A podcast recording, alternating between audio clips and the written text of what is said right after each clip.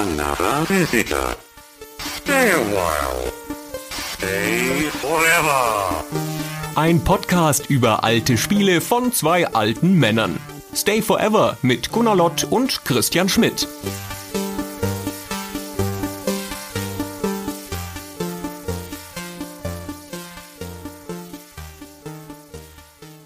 Hallo Gunnar. Hallo Christian. Du, das wird heute eine schwere Episode von Stay Forever für mich, denn ich habe doch bekanntlich keine Ahnung von Fußball. Du dagegen hast auch keine Ahnung von Fußball, sonst wärst du nicht Fan von Hannover 96. Aber immerhin hast du mehr Ahnung als ich. Das gestehe ich zu. Spinner. Du musst ja gar keine Ahnung von Fußball haben. Wir sprechen ja bloß über Fußballmanager. Du musst bloß Ahnung haben von Wirtschaftssimulationen und dann geht das schon. Ach so, okay, na, da bin ich ein bisschen beruhigter. Sehr gut. Eingebrockt haben uns das übrigens unsere Hörer, beziehungsweise schon irgendwie wir selbst, weil wir haben unsere Unterstützer gefragt auf Patreon und Steady, über welchen deutschen Sportmanager sollen wir sprechen. Da war natürlich Fußballmanager darunter, aber mein heimlicher Favorit, der Eishockeymanager war auch dabei. Der hat es aber nicht gepackt. Es ist nicht überraschend Anstoß geworden und deswegen sprechen wir heute über Anstoß. Nicht mal ansatzweise der Eishockeymanager. Der kommt erst in Folge 975. Lass ihn mal noch auf der Liste stehen. Ja, die Hoffnung stirbt zuletzt. Naja, ich habe hier übrigens auch passend dazu das Spiel neben mir liegen, also das erste Anstoß in der alten Packung. Das ist aber nicht meines. Da war ich mir nicht mehr hundertprozentig sicher, ob ich das damals gekauft hatte oder ob ich das später irgendwann mal auf eBay gekauft habe. Es muss aber ein eBay-Spiel sein und ich kann das ganz einfach daran festmachen, dass auf dem Handbuch, das schon ganz schön abgeliebt ist, da flattern die Seiten raus, ein Borussia Mönchengladbach-Sticker drauf ist. Das ist also definitiv nicht von mir und außerdem sind da noch zwei Sticker, einer von Lothar Matthäus und einer von Stefan Effenberg. Und Effenberg hat auch das Gladbach-Trikot an. Also das muss dann die Saison 94 gewesen sein. 94 oder später, würde ich sagen. Der Matthäus schon im Bayern-Trikot. Wie schön, dass du es jetzt extra nachgeguckt hast, ob diese Spieler dann 94 und 95 wirklich in Gladbach waren. Also das weiß man doch, da muss man doch kein Fußballfan sein dafür. Das wusstest du noch. Ja, das weiß man doch. Man weiß doch, wann der Matthäus zu Bayern gegangen ist. Das war doch damals ein Schlag in der Liga. Ich stelle mir vor, wie das irgendwie so ein 14-jähriger Junge war, der dieses Spiel gespielt hat und Gladbach-Fan und er hat da seine Sticker drauf gemacht gehört ja beim Fußball-Fandom dazu, jedenfalls in einem bestimmten Alter, dass man das Sticker ja. hatte ich ja auch, als ich 14 war. Schon ein wichtiger Punkt. So, dann lass uns mal kurz definieren, über was für eine Art Spiel wir hier reden. Ja, da bin ich mal gespannt, wie die Definition ausfällt. Naja, es ist halt ein Fußballmanager. Fertig. genau das hatte ich erwartet. Ja, und das ist ein sehr sprechendes Genre, weil man managt da eine Fußballmannschaft. Und Anstoß ist eine Serie von Fußballmanagern. Wir sprechen heute schwerpunktmäßig über den ersten Teil, über das Urspiel, aber in der Folge auch ein bisschen über die anderen. Und Anstoß ist als eine der großen Fußballmanager-Serien eigentlich im Oktober 1993, wo das erste Spiel erscheint, schon etwas late to the party, schon ein bisschen spät dran. Unter den großen Manager-Serien der 80er und 90er eigentlich die letzte. Den Bundesliga-Manager gibt's da in Deutschland schon seit ein paar Jahren. In England, ja, das Urland, die große Nation der Fußballmanager, da gibt's schon den Football-Manager, den Championship-Manager, den Player-Manager, den Premier-Manager, sind alle schon da. Und dann kommt spät zur Tür noch eben Anstoß rein. Das ist ganz interessant, weil das ist ein ganz wesentlicher Punkt, den du da beschreibst. Die Formel der Fußballmanager ist zu dem Zeitpunkt schon ganz gut definiert. Also die sind alle nicht so lange da. Es gibt schon in den 80ern Fußballmanager. Es fängt schon 82 an. Aber so kurz vorher, so 91, 92, kommen halt eine Reihe von Fußballmanagern, die das Thema ganz anders interpretieren jeweils. Und Anstoß kommt da hinterher gelaufen, so ein bisschen, macht aber an ganz entscheidenden Punkten Sachen anders als die anderen, dem Geschmack seines Schöpfers entsprechend und kann sich dann, zumindest in Deutschland, auch direkt vom Start weg eine starke Position erobern. Fairerweise muss man natürlich sagen, dass Anstoß die kommerzielle Version eines Programmes ist, das zu diesem Zeitpunkt schon jahrelang existiert. Aber das werden wir alles in der Entwicklungsgeschichte dann noch genauer schildern. Dazu kommen wir noch. Wollen wir noch ganz kurz was zu Fußballmanagern generell sagen? Ich weiß gar nicht, ob man das Genre so beschreiben sollte. Mach ruhig. ich versuch's mal. Also es ist im weitesten Sinne eine Wirtschaftssimulation, ein Managementspiel, nur dass es halt da nicht nur um Geld und Waren geht, sondern halt auch um Spiele. Und das ist ein Spiel, das auf einer Zeitleiste läuft, weil das eine Saison oder mehrere Saisons simuliert. Und das ist ein bisschen das Bestimmende, weil man geht als Spieler da rein und man muss diese Saison folgen, anders als bei jeder anderen Wirtschaftssimulation. Dann gibt es nach meinem Dafürhalten so zwölf bis 15 Module oder Metapherteile, die so ein Spiel haben kann. Und jeder Fußballmanager findet seine Individualität im Mix. Also eine Sache haben sie alle, nämlich die Aufstellung der Mannschaft. ja. Dieses Modul muss überall drin sein. Das ist der Kern. Fußball wird gespielt. Genau, Fußball wird gespielt und dieses Aufstellen der Mannschaft und das danach ablaufende Spiel, das ist der Kern. Ja, das haben sie alle. So, dann gibt's aber das Training, das haben schon wieder nicht alle. Dann gibt es Taktik und Spielsysteme, das haben nicht alle. Dann gibt es Sponsorenverhandlungen, das haben nicht alle. Ingame-Coaching kommt überhaupt erst ganz spät dazu so richtig. Es gibt Fußballmanager, die haben einen kleinen Schwerpunkt zumindest auf Pressekonferenzen und PR. Das haben nicht alle. Stadionausbau, Finanzen, Managerkarriere, Transferpolitik, Jugendarbeit. Das sind die Module, die ich so aus der hohlen Hand mal eben beim Quergucken identifizieren konnte. Und die Spiele suchen sich da was raus und daraus entsteht auch der Schwerpunkt. So die englische Tradition dieser Spiele steht sehr stark mit dem Spiel im Vordergrund. Der Manager ist kein Manager, sondern ein Trainer und ist im Wesentlichen für die Mannschaft verantwortlich. Und die deutschen Simulationen fangen früh an, um das Spiel herum Sachen zu machen. Die englischen Manager heißen natürlich auch Manager, aber das englische Manager heißt Trainer. Das ist immer so ein bisschen verwirrend. Interessant, dass du es als Wirtschaftssimulation beschrieben hast, weil du hast natürlich recht, de facto ist es das, aber die Wirtschaftssimulation führt man ja immer schnell auf das Finanzielle zurück. Da geht es ja letztendlich darum, aus wenig Geld mehr Geld zu machen und aus viel Geld noch mehr Geld.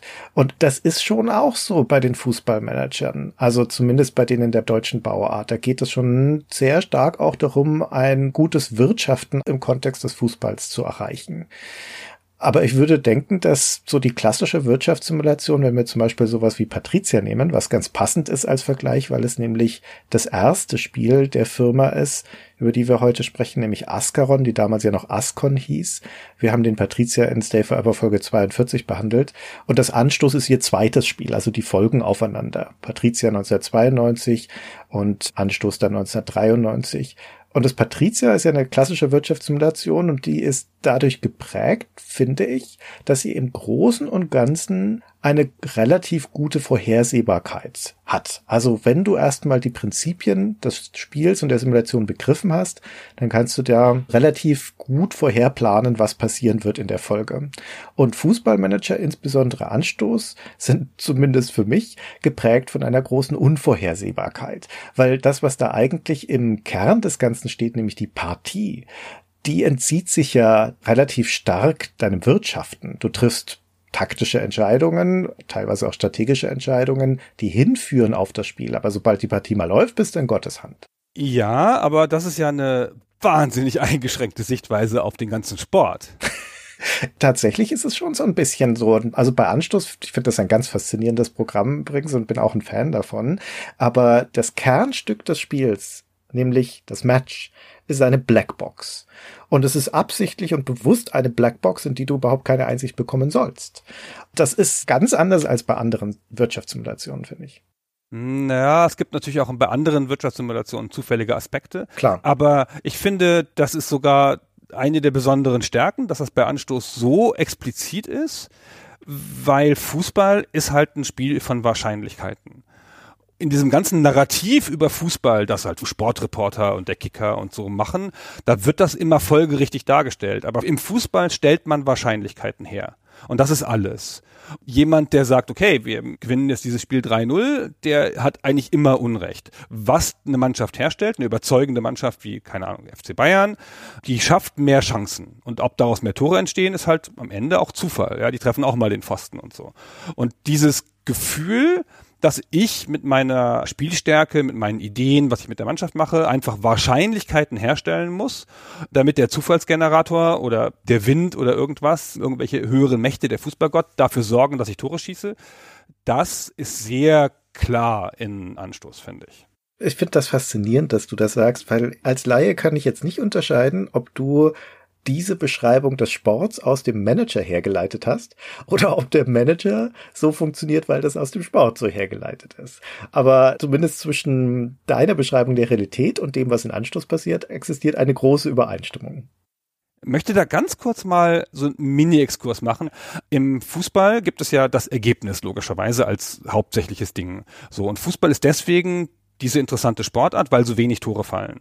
Bayern spielt gegen Hannover 96 und es geht, keine Ahnung, 1-1 aus. Kann passieren. Es ist sehr unwahrscheinlich, aber es kann passieren. Und zwar, weil die Bayern schießen 20 Mal aufs Tor, treffen 19 Mal den Pfosten, Hannover schießt einmal aufs Tor, trifft rein.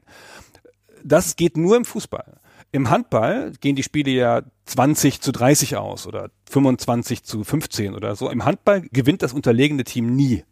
Also Mannschaften aus der zweiten Tabellenhälfte der Handball-Bundesliga gewinnen nie gegen die obere Tabellenhälfte. Und das ist das, was Fußball so interessant macht. Und deswegen ist es viel klarer ein Spiel von Wahrscheinlichkeiten und auch von Glück und vom Herstellen von Wahrscheinlichkeiten als andere Sportarten. Und dieses Gefühl kriege ich eiskalt, komplett serviert in Anspruch. ja, genau. Das hast du schön gesagt. Es beginnt aber so harmlos. Ne? Es beginnt damit, dass wir einen Verein übernehmen. Und im ersten Anstoß dürfen wir uns noch frei aussuchen, welcher das ist. Also ich meine, das darfst du in allen folgenden Teilen auch, aber da gibt es noch gar nicht die Option, dass du dich da irgendwie hocharbeiten musst in einer Managerkarriere. Das ist etwas, was später in der Serie dann dazukommt, sondern hier wählst du einen Erstligaverein aus 18 aus. Es gibt nur die erste Liga zu dem Zeitpunkt. Genau. In dem ersten Anstoß. Und die erste Liga ist die erste Liga zum Stand des Spiels, also als das Spiel rauskommt. Wir sprechen hier von der ersten Liga in der Saison 93, 94, wobei das Spiel die erste Liga nur unvollkommen abbildet, weil es hat ja keine Originallizenzen. Das heißt, wir haben hier sowas wie den VfB Frankfurt und so das ist eine richtige Zeitreise, ne? weil das ist ja ein Snapshot, wie du so schön sagst, ein Schnappschuss von der Bundesliga zu der Zeit und deswegen hast du dort in der ersten Liga zum Beispiel den SG Wattenscheid noch drin, der sowieso nur kurz in der Bundesliga war, das in letzte Saison das auch war in dem Jahr. Du hast die Vereine aus dem Osten, den VfB Leipzig, den gibt's überhaupt nicht mehr und Dynamo Dresden, die sind auch schon lange nicht mehr in der ersten Liga, die sind da noch drin. Und wer fehlt noch, Christian? Wer fehlt noch? Äh, Göttingen fehlt. Hannover fehlt. Hat in der zweiten Liga gespielt zu dem Zeitpunkt. Ja, aber der FCN ist noch drin. Ja, den hat man ja auch in letzter Zeit eher selten in der ersten Bundesliga gesehen, aber damals ist er noch drin. Ja. Karlsruhe ist immerhin drin. Ja. Die haben damals auch noch gespielt in der Liga. Das müsste dich doch freuen, oder? bin kein Karlsruhe-Fan, aber ich habe natürlich mit Karlsruhe gespielt jetzt aus Lokalpatriotismus in meinen Testpartien für dieses Gespräch. Okay, das dachte ich mir schon. Und ich mit Nürnberg natürlich. Aber wie du schon sagtest, die Vereine, die drin sind, sind verfremdet, weil keine Lizenz. Deswegen spielt da also nicht der FC Bayern, sondern es spielt der erste FC München. München hatte in der Saison 93, 94 Lothar Matthäus zum Beispiel, den wir vorher schon erwähnt haben, im Mittelfeld und Mehmet Scholl und Christian Ziege und Bruno Labbadia im Sturm und sowas. Und die sind alle nicht im Spiel logischerweise, sondern da hast du dann halt Fantasienamen. Da spielen dann Mattmann, Memler, Zeltinger, Brückemann und so weiter. Man erkennt sie schon. Man erkennt sie schon, ja. Sie sind auch den Originalspielern nachempfunden, hier bei meinem SC Nürnberg, wie er im Spiel heißt. Die haben einen Spitzentorwart. Kogler heißt er im Spiel. 31 Jahre ist er alt. Sechser Stärke, was schon ein echt guter Spieler ist. Und in der Realität spielt damals bei Nürnberg ja Andi Köpke, der spätere Nationaltorwart, der auch 31 ist zu dem Zeitpunkt, der unbestritten ein guter Torwart ist. Die Spieler sind schon der Realität nachempfunden, heißen aber halt anders. Darf ich mal fragen, hat dich das gestört beim Spielen? Das ist eine gute Frage. Also ich würde sagen, ja, es hat mich gestört. Es hätte mir besser gefallen, allein schon aus Nostalgiegründen, wenn es die Originalnamen gewesen wären. Denn auch wenn ich nie ein großer Fußballfan war, man kennt ja zumindest die größeren Namen doch durchaus. Also gerade von den Spielern, die ja dann auch Nationalspieler waren. Ich glaube, ich hätte es besser gefunden, wenn ich da den Wiedererkennungswert gehabt hätte. Nach einer Weile ist es wurscht, weil da kennst du dann halt diese Fantasienamen im Spiel als deine Spieler. Die wachsen ja schon ans Herz. Aber es wäre schöner gewesen, wenn es die Originalnamen gewesen wären. Wie ging's dir da? Mich hat das gar nicht gestört, komischerweise. Ich weiß auch nicht warum. Ich habe so einen abstrakten Blick auf solche Sachen und dann interessiert es mich irgendwann nicht mehr, wer da jetzt wirklich hintersteht. Es gab ja einen Editor und man konnte das ja relativ easy dann selber editieren. Und später gab es dann ja einfach fertige Sets, die man irgendwo runterladen konnte. Und dann konnte man das allen spielen und dann hatte man die Originalnamen. Ich habe das nicht mal gemacht Ich habe einfach immer mit meinem Eintracht Dortmund und so weitergespielt, obwohl ich das einfach hätte reparieren können. Komischerweise hat mich das nie interessiert. Ich weiß auch nicht warum. Also ich habe das auch nie gemacht. Aber ich glaube, es hätte mir besser gefallen. Also ich weiß noch, ich habe damals ja dann parallel dazu den Bundesliga-Manager gespielt. Der Bundesliga-Manager Professional kam ein paar Jahre vorher raus. Hattrick kam dann ein Jahr später raus nach Anstoß. Und die hatten ja die Originallizenz damals aus der Bundesliga. Mit Wappen. Ah ja. Richtig schön. Die Wappen habe ich schon vermisst.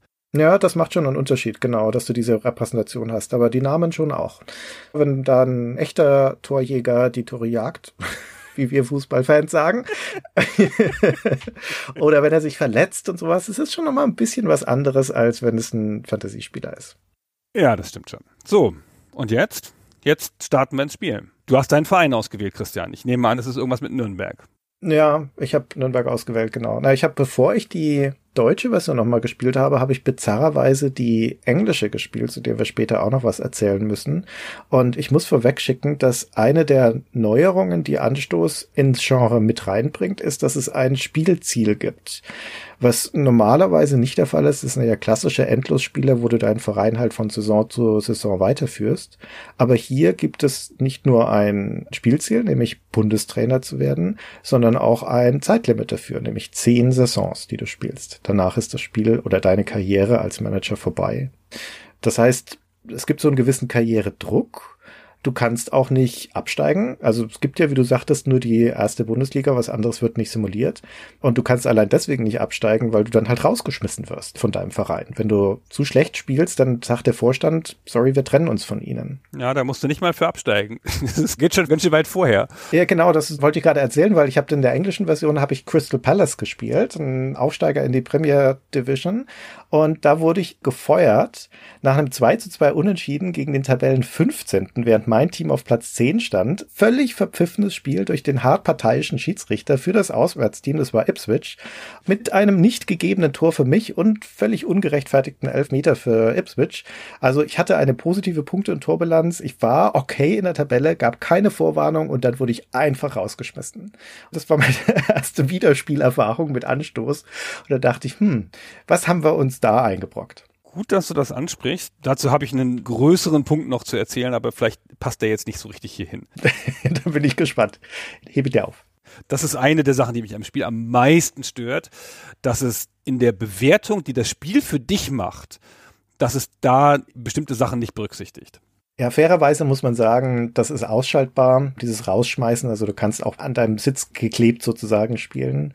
Aber das Spielziel bleibt. Also du musst Bundestrainer werden, du musst das erreichen in zehn Saisons und wenn du das nicht schaffst, naja. Aber das Problem, was du beschreibst, betrifft noch ganz andere Teile des Spiels. Dazu kommen wir noch. Okay, gut.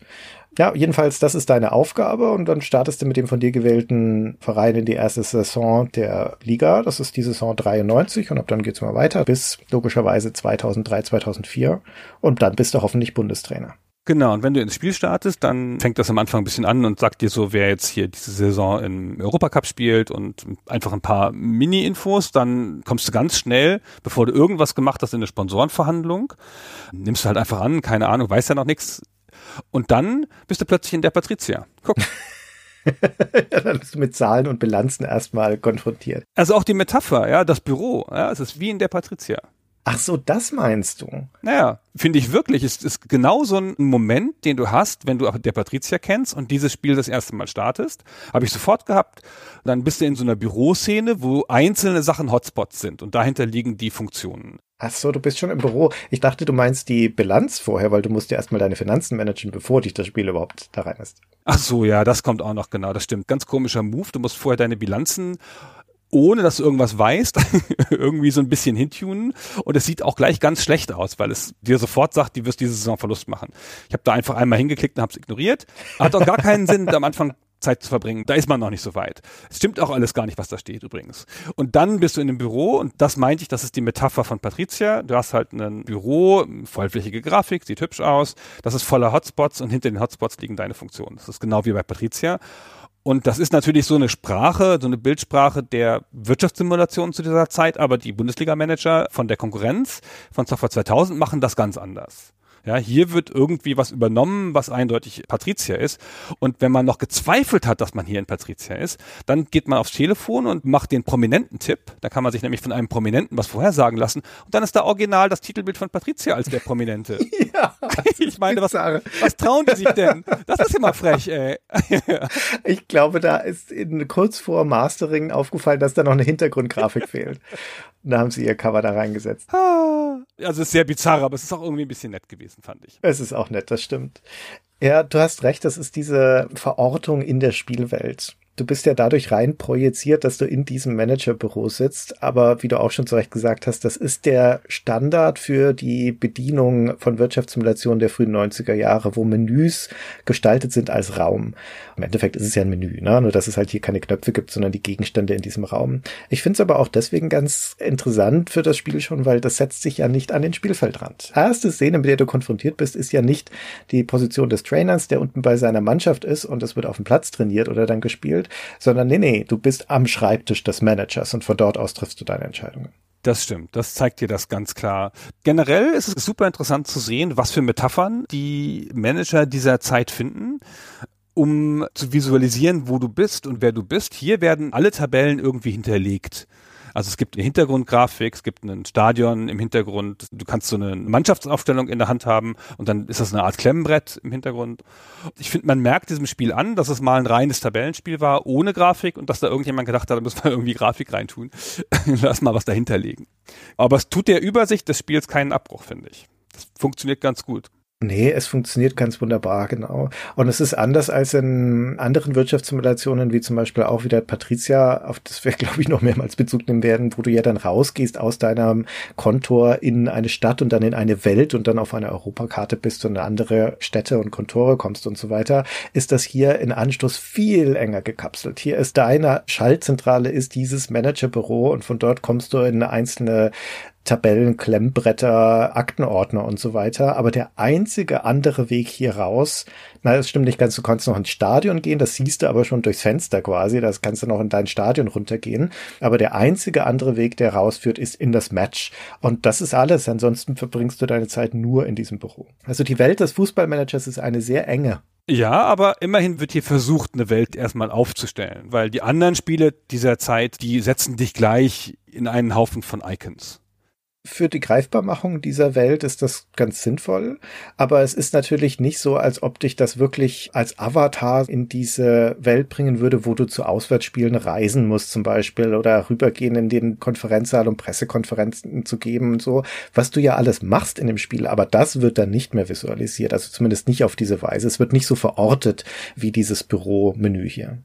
Ja, wenn wir ganz ehrlich sind, ist die ganze Bebilderung ziemlich random und folgt auch keiner durchgängigen Sprache, keiner durchgängigen Designsprache so richtig. Man hat sich gesagt, wir haben hier massenhaft Tabellen, lass uns die mal hübsch machen. Mit ein bisschen drumrum. Aber wie gesagt, ich finde das nicht schlimm. Ich finde, das ist ein Spiel, das sich klar lesen lässt, auch besser lesen lässt als manche Konkurrenz. Obwohl die Konkurrenten sich viel mehr Mühe gemacht haben, das in eine Art von System zu gießen. Hier sieht jeder Screen anders aus. Du hast nicht das Gefühl, dass hier ein durchgängiger Screen ist. Jeder Screen folgt einer leicht anderen Metapher, folgt einer anderen Designidee, folgt einer anderen Art, Zahlen darzustellen. Aber wie gesagt, ich finde das nicht so schlimm. Nee, ich finde das auch nicht so schlimm. Das Gemeinsame ist schon dieser Gedanke des Blicks in die Welt bis auf den Screen, auf dem du eigentlich die hauptsächlichen Entscheidungen triffst oder die beiden Screens sind dann doch wieder relativ funktional. Und das ist natürlich deine Mannschaftsaufstellung, also dein Kader, wo du erstmal siehst überhaupt, wer deine Fußballer sind und du siehst die niemals als eine Person, sondern die sind immer nur ein Name in einer Liste. Das ist eine längere Liste und da stehen die drin mit ihren jeweiligen Positionen und ihren spezifischen Stärken. Das ist in dem Spiel noch nicht viel mehr als ein Wert für ihre Stärke und ein Wert für ihre Form, ihre aktuelle und das war's. Und da triffst du Entscheidungen über die Aufstellung. Und dann gibt es vor dem Match noch einen Screen für die Taktik. Und dort triffst du dann noch ein paar Entscheidungen darüber, wie du in dieses Spiel reingehen möchtest, wie sehr sich deine Mannschaft ins Zeug legen soll, wie aggressiv sie spielen sollen, ob sie schwalben sollen oder nicht, ob du mit Abseitsfalle spielen möchtest oder ohne. Solche Dinge. Und das war's. Dann geht's in die Partie. Ja, und dann geht's in die Partie, genau. Also diese ganze Kontrolle ist rudimentär, die du über deine Mannschaft hast, auch schon im Vergleich zu anderen Spielen der Zeit. Also du hast diese zwei Werte, die du schon gesagt hast, und das ist es auch. Und du kannst auch nicht so richtig viel machen. Du kannst nicht mal eine Formation aufstellen, so richtig, im Sinne von, dass du halt sagst, wir spielen hier im 4-3-3 oder im 4-4-2 Du kannst das quasi machen, indem du sagst, bei mir im Mittelfeld spielen aber vier Leute. und jetzt, nee, jetzt nehme ich noch einen raus und jetzt sind es nur noch drei und dann tue ich einen in den Sturm und dann wird dein 4-4-2 plötzlich zu einem 4-3-3. Das ist die einzige Art, wie du eine Formation aufstellst, aber das Spiel berücksichtigt das nicht. Die Tatsache, dass es Formationen in der Welt gibt. Das Spiel weist auch den Spielern keine Position auf dem Spielfeld zu, außer einem Mannschaftsteil. Also es gibt nicht so richtig jemanden, der eine spezifische Rolle hat, im Sinne von, das ist jetzt der Rechtsaußen im Sturm oder der Linksaußen oder irgendwas oder keine Ahnung, die falsche Neun oder was es da noch für moderne Sachen gibt. All das macht das Spiel nicht.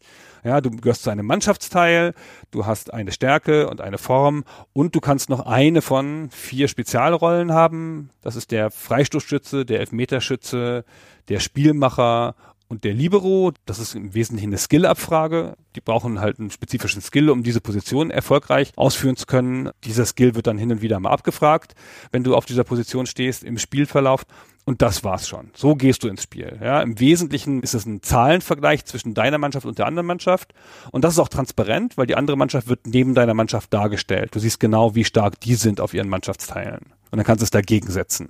Ich finde das interessant, wie sehr das inzwischen eine gelernte Bildsprache ist, die Aufstellungen von den Mannschaften, wie die visualisiert werden, ja auch aus dem Fernsehen schlichtweg, wo du dann siehst diese Namen und kleinen Bildchen von den Fußballspielern, die über ein Fußballfeld projiziert sind und dann sind die einfach so aufgeteilt, dass sie der Aufstellung entsprechen. So kennt man das auch aus den Fußballmanagern, so kennt man es auch aus Anstoß ab der World Cup Edition, also ab dem nächsten Teil, der dann rauskommt. Nur in diesem ersten Spiel ist das so nicht drin. Und dieses Fehlen allein von diesem visuellen Element, von dieser Visualisierung der Mannschaftsaufstellung hat mich so irritiert, dass ich dich zwischendurch mal angeschrieben habe und gesagt habe, sag mal, es gibt überhaupt keine Formationen in dem Spiel.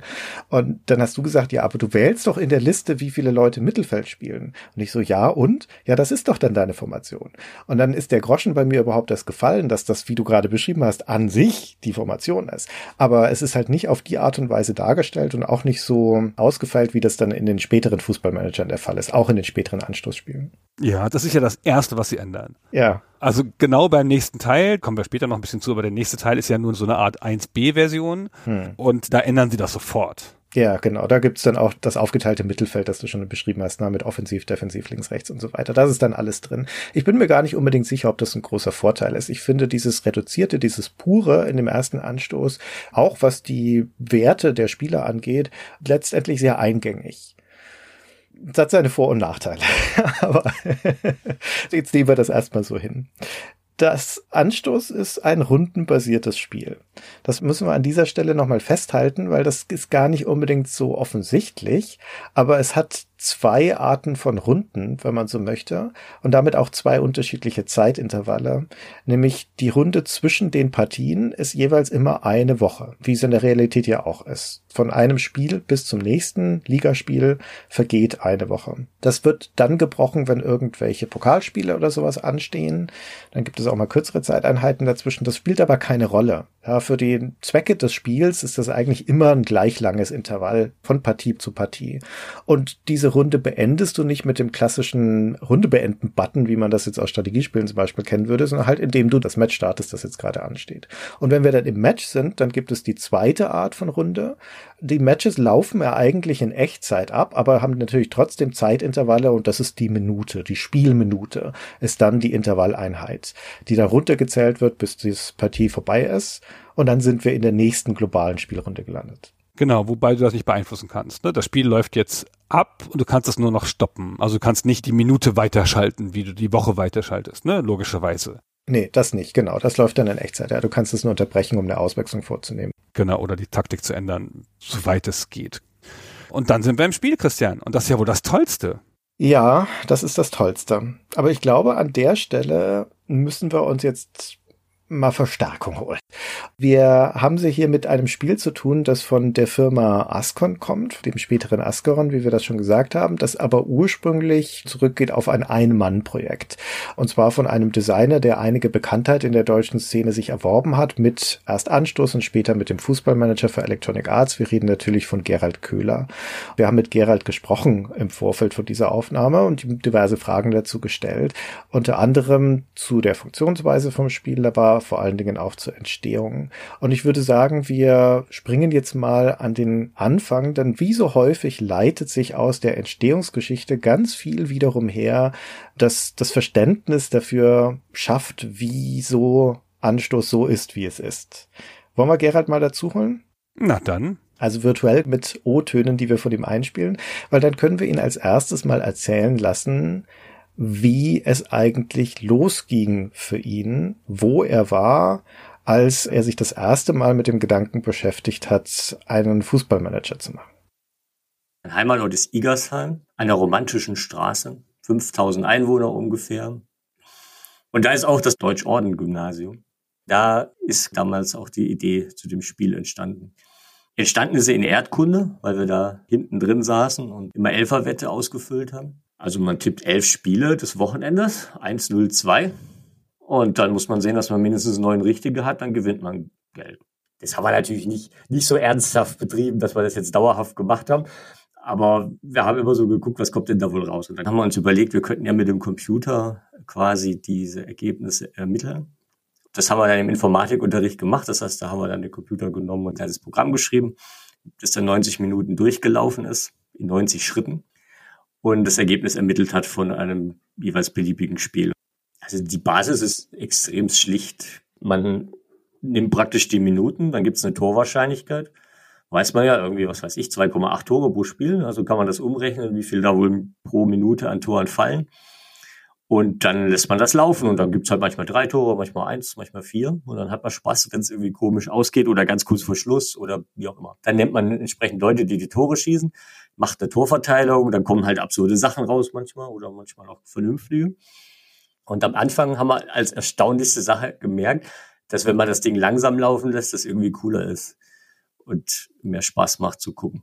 Und das allererste Spiel, das da auf diese Weise simuliert wurde, war damals Blau-Weiß 90 Berlin gegen VfB Stuttgart. Und ich kann das Datum genau bestimmen. Damals wurde das festgelegt. Das war der 20.03.1987. Da ist dieses Spiel gewesen. Also da hat es begonnen mit Fußballmanagement. In der Schule, natürlich. In der hintersten Bank. Ich möchte hier mal eine kleine biografische Note anschließen, weil ich habe das auch gemacht. Echt? Also quasi genau das, was der Gerald gemacht hat. Ich war besessen zu der Zeit, also noch ein paar Jahre früher vielleicht, war besessen zu der Zeit von Tabellen und Ergebnissen. Ich nehme an, das ist normal für Jungs. Naja. vielleicht aber auch nicht. Vielleicht war es auch nur ich und vielleicht der Gerald aber der Axel Schmidt, ich weiß es nicht. Und ich habe das aber analog gemacht. Ich habe Ligen gespielt, also reale Ligen und fiktive Ligen in so Schulpapier, ganze Hefte vollgeschrieben mit Liga-Ergebnissen, aber ich habe die gewürfelt. Ich war ja nicht in der Lage, einen Computer auf dem Niveau zu bedienen. Ich bin da überhaupt nicht drauf gekommen. Und ich habe mir dann so elaborate Würfelsysteme überlegt. Weißt du, also mit einem sechsseitigen Würfel, aber eine Eins ist kein Tor, zwei bis drei ist ein Tor, drei und vier ist zwei Tore. Und dann gibt's Modifikatoren für starke Mannschaften und Abzüge für schwache Mannschaften. Und wenn du halt eine Sechs würfelst, dann sind es vier Tore. Aber wenn du dann noch eine Sechs würfelst, kommt noch ein fünftes dazu. Mhm. Und da hatte ich so eine richtige Systematik gemacht und habe dann aber auch fiktive Ligen gespielt mit Orks und Elfen und ja, aus irgendwelchen Gründen hatte ich eine Faszination mit Schweden und habe die schwedische Liga gespielt, ohne irgendwas davon zu verstehen, was in Schweden der Fußball so ist und aber auch mit der Bundesliga.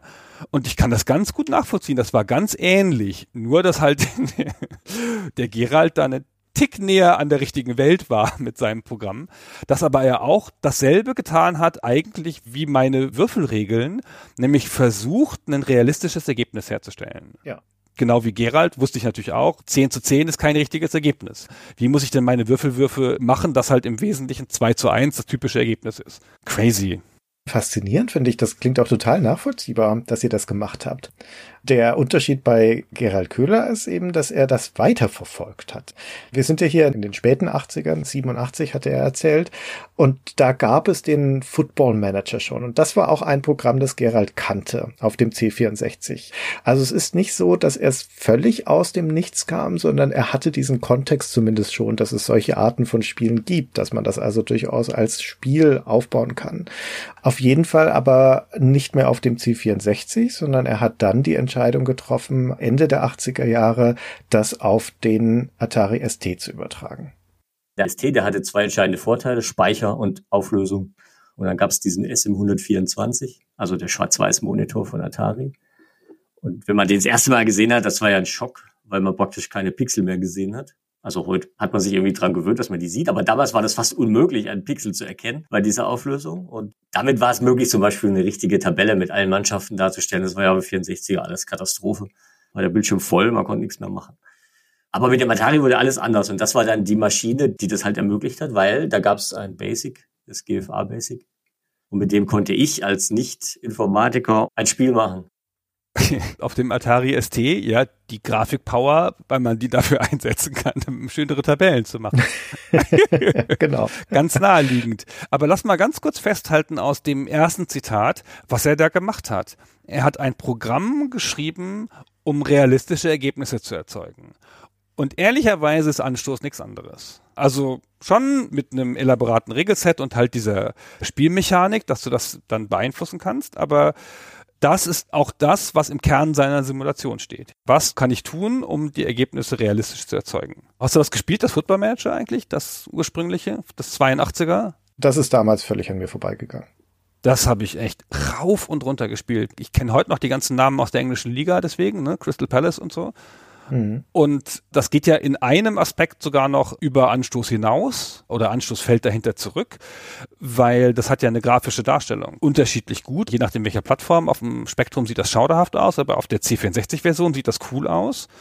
Und das funktioniert, diese grafische Darstellung, auch schon so ein bisschen wie der Textmodus später bei Anstoß, weil diese grafische Darstellung beim Football Manager von 82, ich weiß gar nicht, wann ich den gespielt habe, aber auf dem C64 irgendwie 84 oder so, der schafft Situationen im Spiel, wo du nicht weißt, was als nächstes passiert. Also der setzt einen Spieler an eine bestimmte Stelle und ab hier kann der Schuss vorbeigehen oder nicht. Und dann sagst du, jetzt schieß hoch, hoch, oh, tief geschlossen tief geht immer vorbei, ja, und sowas. Und dann hast du da auch schon so ein Mitfiebern an der Stelle. Und meines Erachtens ist der Textmodus von Anstoß ein anderer Take auf genau diesen Mechanismus. Hm. Textmodus ist schon ein gutes Stichwort. Wir haben ja vorhin schon gehört von Gerald, dass er den ST und dessen grafische Möglichkeiten nicht etwa dafür nutzt, um da Grafiken in sein Spiel reinzubringen, was auch damit zu tun hat, dass der Gerald kein Programmierer per se ist. Also das ist weder etwas, was er groß gelernt hätte, noch ist es seine Passion. Und Grafik ist schon ein bisschen viel für ihn. Dementsprechend beschränkt er sich auf das, was ihm gut von der Hand geht. Und das sind in erster Linie Texte. Und dementsprechend ist Anstoß oder zu diesem Zeitpunkt, müssen wir der Vollständigkeit halber zurücksagen, heißt das Spiel hier noch gar nicht Anstoß, sondern Gerald, wie heißt es? Kicker hieß das. Dankeschön. Zu diesem Zeitpunkt ist es also ein Spiel, das seine Partien nicht grafisch darstellt, wie es, wie du zu Recht gesagt hast, bereits der Standard seit Football Manager im Genre ist. Von Anfang an ist das ein Genre, das äh, fast von Anfang an, weil die allererste Version des Football Managers hat das auch noch nicht, aber ab der Spectrum-Portierung, also das sind wir im Jahr 82, gibt's es dann. Und ab da ist das also die Blaupause für die folgenden Spiele. Partien werden schon in irgendeiner Form visualisiert. Und bei Anstoß, beziehungsweise bei diesem Kicker, das der Gerald da noch bei sich zu Hause entwickelt, da ist das also nicht der Fall. Das muss sich auf etwas anderes konzentrieren und das ist in diesem Fall Text. Und das hat aber eine andere Sache, die, wie wir ja immer mal wieder hier bei Stay Forever hören, häufig zum Gelingen von solchen Produkten durchaus beiträgt. Es hat Zeit zu reifen, sogar ziemlich lange Zeit, weil der Gerald Köhler da nun über Jahre hinweg an seinem ST-Programm arbeitet, an dem Kicker arbeitet und aber parallel dazu schon beschließt, es zu verkaufen, also es zu kommerzialisieren, aber nicht etwa über einen großen Publisher oder über einen großen Vertrieb, sondern im Selbstvertrieb. Ich habe Anzeigen gemacht, in der damals hieß die ST Computer.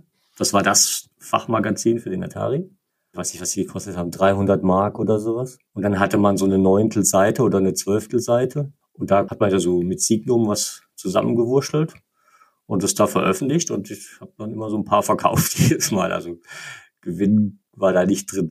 Wie das halt alle damals gemacht haben. Die berühmten Anzeigen. Genau, die berühmten Anzeigen. Er hat seines Wissens nach 128 Stück davon verkauft für jeweils 49 Mark. Also weder hat das jetzt eine große Verbreitung, noch ist da viel Geld dabei rumgekommen. Aber Alter, 49 Mark. Ja, genau, das ist schon ein ordentlicher Preis. Es hatte gereicht, um eine Festplatte für den ST zu finanzieren für ihn. Ja, ich kann mich da nicht mehr so gut dran erinnern. Hat man da wirklich 49 Mark gezahlt für irgendwas, was auf einer Zwölftelanzeige in so einem Computermagazin war, wo du nichts drüber wusstest?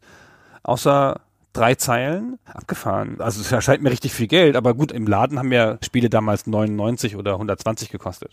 Ja, und ist ja nicht mehr der C64. Ich glaube, da hättest du es vermutlich nicht für 49 verkaufen können, aber auf dem ST, das ist schon immer was anderes. Naja gut, also immerhin, Achtungserfolg, er hat was verkauft. Ich finde, so ab eins verkauft ist man halt jemand, der schon Sachen verkauft hat. Schon gut.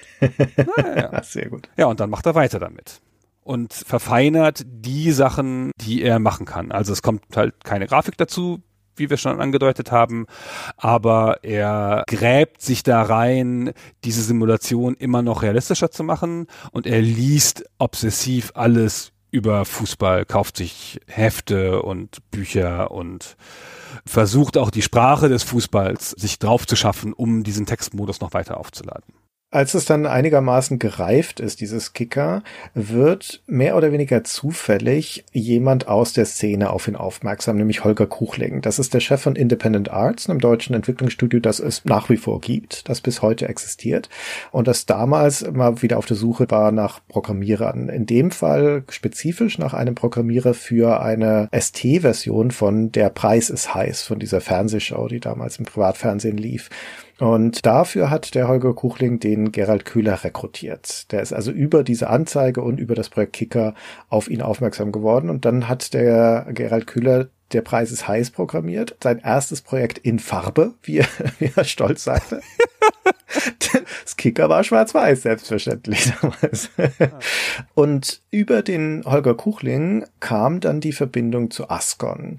Also der Holger hat dem anderen Holger, nämlich Holger Flöttmann, der der Gründer und Chef von Ascon war, dieses Kicker empfohlen und ihm war offensichtlich auch das Spiel und das Handbuch weitergeleitet, denn der Holger Flöttmann hat mir später mal in einem Interview, das ich für die GameStar geführt habe, erzählt, dass er in London in der Badewanne im Hotel lag und dort das Handbuch von diesem Kicker gelesen hat und da so angetan davon war, dass er das in die Firma geholt hat. Also Gerhard Kühler ein Angebot gemacht hat, hey, wie könnten dein Spiel bei uns rausbringen? Allerdings nicht für den ST, denn wir sind jetzt hier Anfang der 90er Jahre, da war schon einigermaßen klar, dass das eine Plattform ist, die nicht unbedingt viel Zukunft hat und vor allen Dingen auch nicht in dieser schwarz-weiß monochromen textbasierten Fassung, die du da geschrieben hast, sondern das muss schon aufpoliert werden. Aber der Deal war, dass der Gerald diese Basisversion, die er da hat, also das Kicker, das eine sehr gute Grundlage war, dass er das noch mit ein paar Dinge erweitert. Das können wir ihn selbst erzählen lassen. Wir haben uns in Gütersloh getroffen, haben so gesagt, was muss noch gemacht werden, damit das sozusagen abgerundet ist. Die Teile habe ich dann noch programmiert, dass man so Stadionergänzungen machen kann und dass es halt schön wächst, das Ding. Weiß ich, war wahrscheinlich noch ein paar andere Sachen. Ja, dann habe ich nichts mehr gehört davon. Und als ich da wieder von gehört habe, war es fertig. Am Anfang war ich, glaube ich, ein bisschen motzig, weil so ein paar Sachen halt vielleicht anders waren. Ich habe irgendwie so eine Erinnerung, dass ich nicht total euphorisch war in der ersten Minute. Weil natürlich liebt man sein Baby. Ne? Ich habe ja fünf Jahre an dem Ding rumprogrammiert und da ist natürlich, jetzt fühlt man sich ja schon so ein bisschen angegriffen und ist unzufrieden mit Veränderungen, die man nicht autorisiert hat, quasi. Ja. Ähm, aber im Ende muss man sagen, das war ja schon mega. Ja, eigentlich ist es aus seiner Sicht ja fertig, ne? bisschen Stadion und bisschen Zeug und dann gibt das ab. Und dann machen die den Rest. Genau, mach wirklich dann den ganzen Rest. Aber auch die ganze Grafik, Audio, kommt alles durch Ascon hinzu. Richtig. Deswegen ist das auch diese Patricia-Metapher, die du so schön gesagt hast am Anfang, weil das ist ja das Erfolgsmodell von Asken. Die haben mit dem Patricia, das hatten wir damals in der Folge schon gesagt, kann man hier aber durchaus nochmal wiederholen, das war ja ein Hit für Ascon. Also ein Erfolgsmodell. Wären ja auch doof, wenn sie das nicht direkt wieder anwenden auf ein Spiel, das ja in einem ähnlichen Genre spielt. Ja, sind ja im weitesten Sinne beides Wirtschaftssimulationen. Genau. So. Jetzt hat plötzlich auf relativ krummen Wegen hat jetzt Ascon auch eine Fußballsimulation. Meine Herren. Mit einem Spiel, das, sag mal, in der Funktionstiefe doch eigentlich zurückliegt hinter dem Marktführer. Kann man das so sagen? Na, das ist vielleicht zu eng betrachtet. Der Marktführer meinst du ist der Bundesliga-Manager? Ja, genau. Nee, dann würde ich sagen, ist die Funktionstiefe bei Anstoß größer. Die Funktionsbreite und die Funktionstiefe als bei Bundesliga Manager Professional. Das ändert sich erst mit Hattrick. Hattrick kommt ja dann im Jahr danach raus, also 1994. Das zieht wieder vorbei an Anstoß, finde ich. Also die kurze Zeit ist es so ein bisschen ein Kopf-und-Kopf-Rennen. Es dauert ja auch dann eine ganze Weile, bis Anstoß 2 rauskommt. Da vergehen ja Jahre. Und Anstoß 2, das schießt nicht nur weit vorbei am Bundesliga Manager. Die hatten sich ja zwischenzeitlich mit dem Bundesliga Manager 97 selbst ins Knie geschossen. Ja, damit war die Karre im Prinzip Prinzip am Straßenrand verreckt und er konnte Anstoß da vorbeiziehen, war aber auch das spektakulär bessere Spiel. Ich finde, Anschluss ist schon 93 das deutlich bessere Spiel als der Bundesliga-Manager, aber ich finde, es wirkt auf den ersten Blick so entschlackt. Wenn du die so gegeneinander hältst und wenn du beide Spiele spielst, dann hast du bei dem Bundesliga-Manager durch diese vielen Icons und diese vielen Menüs und hast du irgendwie das Gefühl von großer, oh, hier wird noch viel zu tun sein. Ich finde, wohingegen du durch die ersten Wochen bei Anschluss relativ easy gehst und das baut sich erst langsam ein bisschen auf. Ja, das ist schon richtig. Sicherlich auch eine Geschmacksfrage, glaube ich. Ist überhaupt eine Geschmacksfrage. Also Fußballmanager sind ja überhaupt eine starke Geschmacksfrage. Kommen wir noch zu, wenn wir über England reden. Na gut, also jetzt heißt das Baby Anstoß, also die Umbenennung kommt dann auch durch Ascon und kommt Ende 93 raus und jetzt sind wir wieder bei unserem Spiel. Jetzt hatten wir diesen ganzen Exkurs zu Gerald, um ihn schon mal zu hören, seine Stimme zu hören, die uns noch ein bisschen begleiten wird durch diese Folge.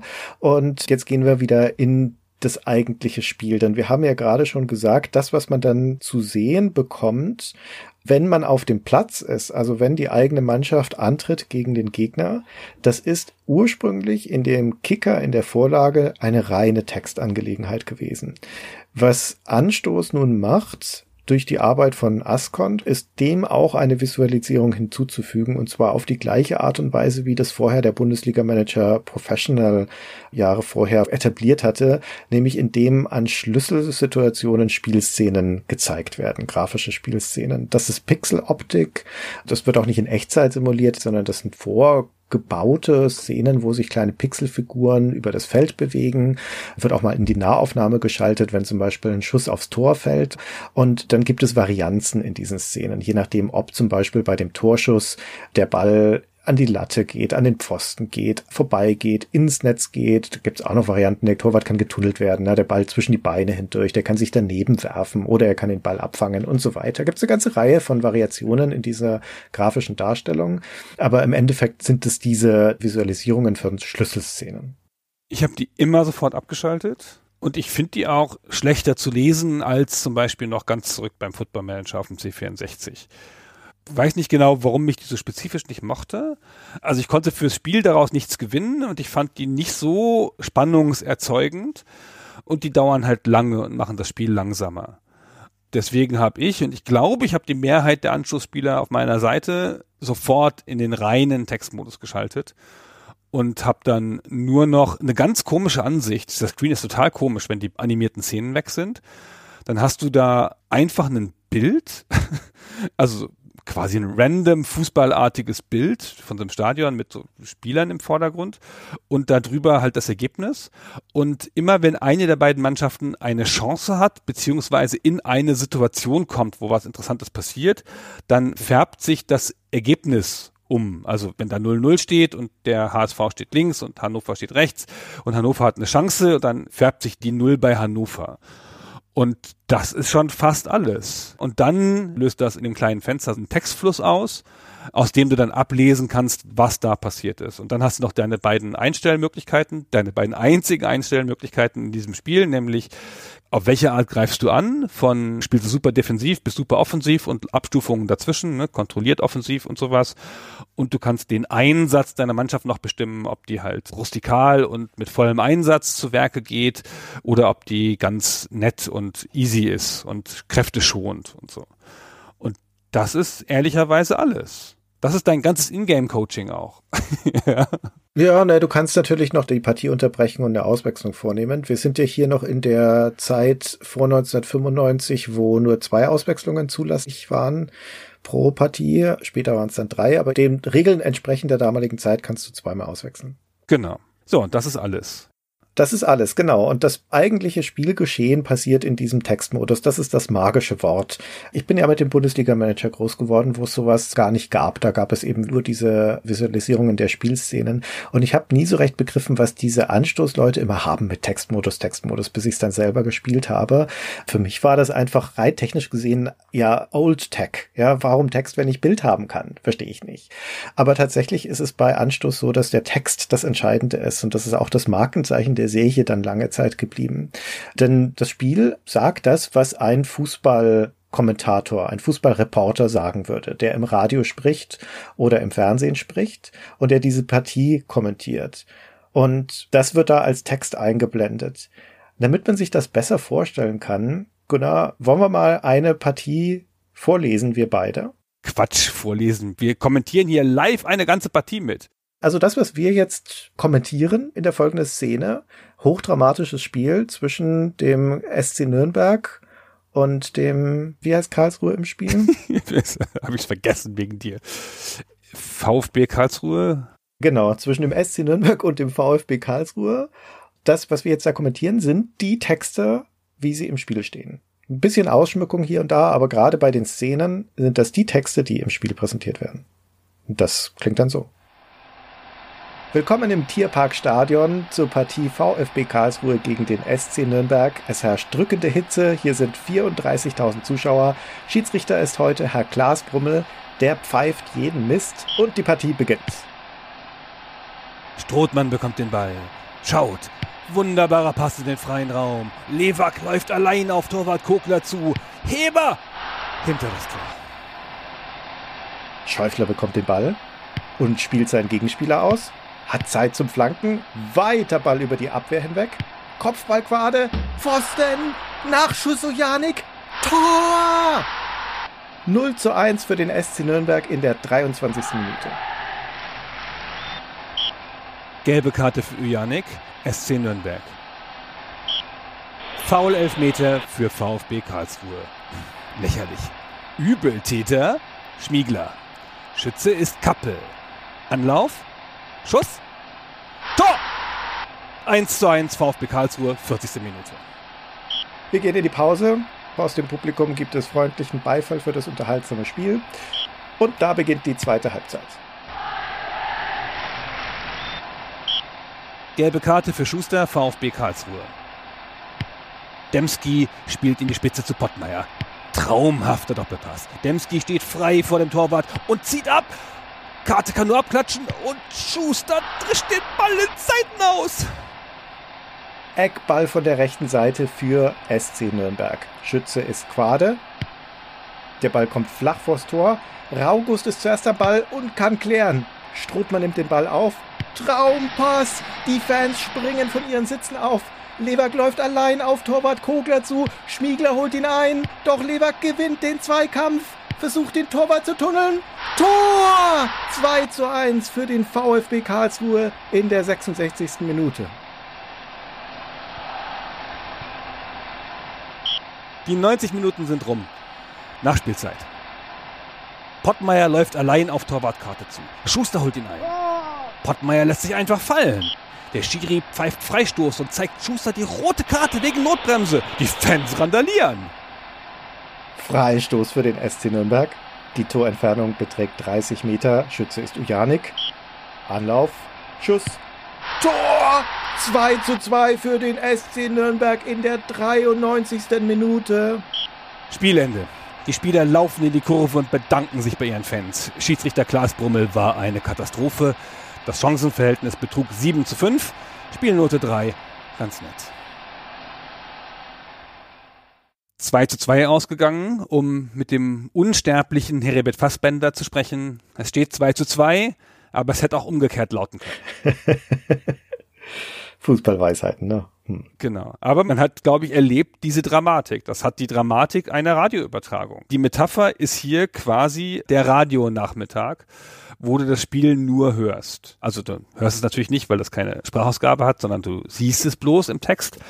Aber diese ganzen Anschlüsse, diese ganzen dramatischen Pausen, die wir gelassen haben beim Vorlesen, wie dieses Anlauf, Schuss und Tor, das macht das Spiel auch so. Das macht da Pausen mit Absicht.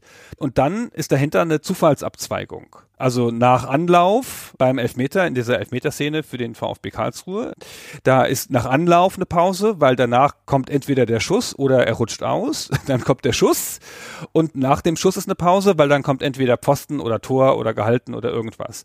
Und das versetzt dich in so eine Stimmung des Mitfieberns, weil es das so zerlegt in Einzelaktionen.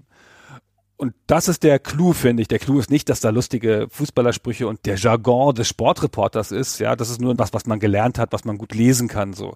Der Clou ist, dass das so zerlegt wird und du die ganze Zeit denkst, oh, jetzt schießt doch. Ah, nein. Genau dieses Gefühl, das man beim Fußball haben will, weil man zerlegt sich auch das Fußballspiel beim Zugucken oder auch beim Zuhören im Radio, zerlegt man sich ja auch so. Ja, man hält ja inne, wenn der Stürmer alleine aufs Tor zuläuft in der Fernsehübertragung und dann halte ich ja inne und denke doch, oh, jetzt schießt, schießt, schießt nicht vorbei, nicht vorbei, ja, und so. Und dieses Gefühl fängt halt Anstoß super ein. Es hat natürlich die radikale Verkürzung hier, weil die uninteressanten Sachen sind ja weggeschnitten. Das läuft ziemlich schnell, diese Uhr, und in einer typischen Partie bekommst du vielleicht ein Dutzend solcher Szenen, würde ich mal sagen. Da sind ein paar gelbe Karten dabei, da ist mal eine Verletzung dabei, da sind natürlich ein paar vergebene Chancen dabei, vielleicht auch mal ein Freistoß oder ein Elfmeter sogar. Aber das sind vielleicht so 12, 15 Stück und die dauern ja jeweils nicht lang. Das ist ja nur Text, der da durchscrollt. Ja, das sind immer nur sekundenlange Pausen und der ganze Rest wird schnell übersprungen wie im Zeitraffer. Also so eine Partie anzugucken und mitzufiebern ist eine Sache von ein paar Minuten, also maximal und dann ist es wieder vorbei. Und das ist ein Wechselbad der Gefühle auf komprimiertestem Raum. Das macht das Ganze so intensiv. Aber wir sehen hier, es gibt dir hinterher das Chancenverhältnis an. Und das ist das, was ich vorhin meinte. Beim Fußball geht es um Chancen und nicht um Tore, weil Tore sind Zufall und Chancen werden durch das Spiel ermittelt, also dadurch, wie gut du spielst. Wenn halt Bayern gegen Hannover spielt, egal was passiert, Bayern wird halt mehr Chancen haben. Vielleicht nicht mehr Tore, ne? Das ist halt Glück, aber mehr Chancen.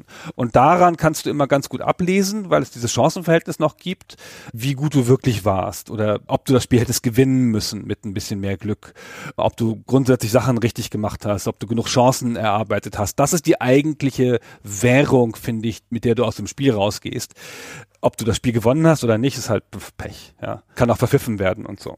Ja, ich stimme dir da vollkommen zu. So ist das, so funktioniert das. Und ich finde es aber aus einer spielmechanischen Perspektive wahnsinnig irritierend. Bevor ich sage, warum ich das so schwierig finde, warum ich das so schwer schlucken kann, die Art und Weise, wie Anstoß funktioniert und eigentlich auch andere Fußballmanager funktionieren, muss ich schnell mein größtes Problem erzählen mit dieser Art, wie die Partien funktionieren. Denn eigentlich, eigentlich ist es ja eine coole Erfahrung, wie wir es gerade schon beschrieben haben, mit dieser Dramatik, mit dieser Intensität und aber gleichzeitig gekoppelt auch mit nur relativ wenig Eingriffsmöglichkeiten. Und man weiß ja als Zuhörer von Stay Forever, dass ich großer Fan davon bin, von so einer Indirektheit in der Spielmechanik, dass ich erstmal Entscheidungen treffe und dann lasse ich die Simulation laufen und das Spiel zeigt mir dann die Konsequenzen von meinen Entscheidungen, denen ich aber mehr oder weniger hilflos ausgeliefert bin. Und klassischerweise ist das ja beim Fußball so. Ich treffe meine Entscheidungen über die Aufstellung, über die Taktik und so weiter und dann gehen wir in die Partie und dann schauen wir, ob das gut funktioniert oder nicht. Hier habe ich ja noch ein paar Eingriffsmöglichkeiten, die wir schon geschildert haben, aber die sind rudimentärst. Ja, ich kann meiner Mannschaft zuschauen, schreien, jetzt geht mal ein bisschen mehr rein oder mauert jetzt mal hinten das Tor zu. Aber das war's dann eigentlich auch schon. Also das macht durchaus einen Unterschied. Wenn du sagst, jetzt spielt mal brutal, was im Endeffekt heißt, Der Normalbereich ist quasi 100% Einsatz und brutal wäre dann 150%. So ungefähr würde ich das interpretieren. Und das macht doch einen deutlichen Unterschied auf die Chancen, die generiert werden und die Tore, die fallen. Also zumindest in meinen Partien gehen die Partien dann häufig mit deutlich mehr Toren aus, aber auch viel mehr gelben und roten Karten und höherem Verletzungsrisiko, weil das ist ein Doppelwert. Die späteren Anstöße teilen das auf.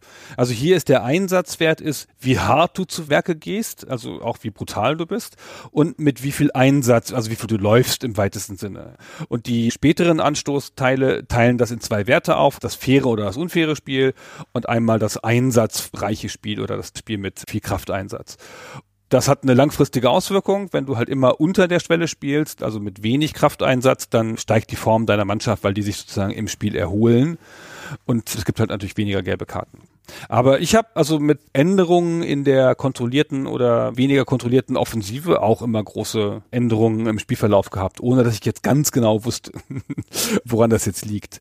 Ja, ich habe das Gefühl, das hat Einfluss auf das Torverhältnis, ja, also für welche Parteien fallen Tore, aber für die Menge der Tore ist es doch eher die Intensität, gerade natürlich für die eigenen Tore. Hm, da ich ja nicht auf die Tore gucke, sondern nur auf die Chancen, hatte ich den Eindruck, ich erhöhe die Chancen oder erniedrige die Chancenzahl damit schon mit dieser kontrollierten und weniger kontrollierten Offensive und zwar glaube ich in Abhängigkeit zum Gegner.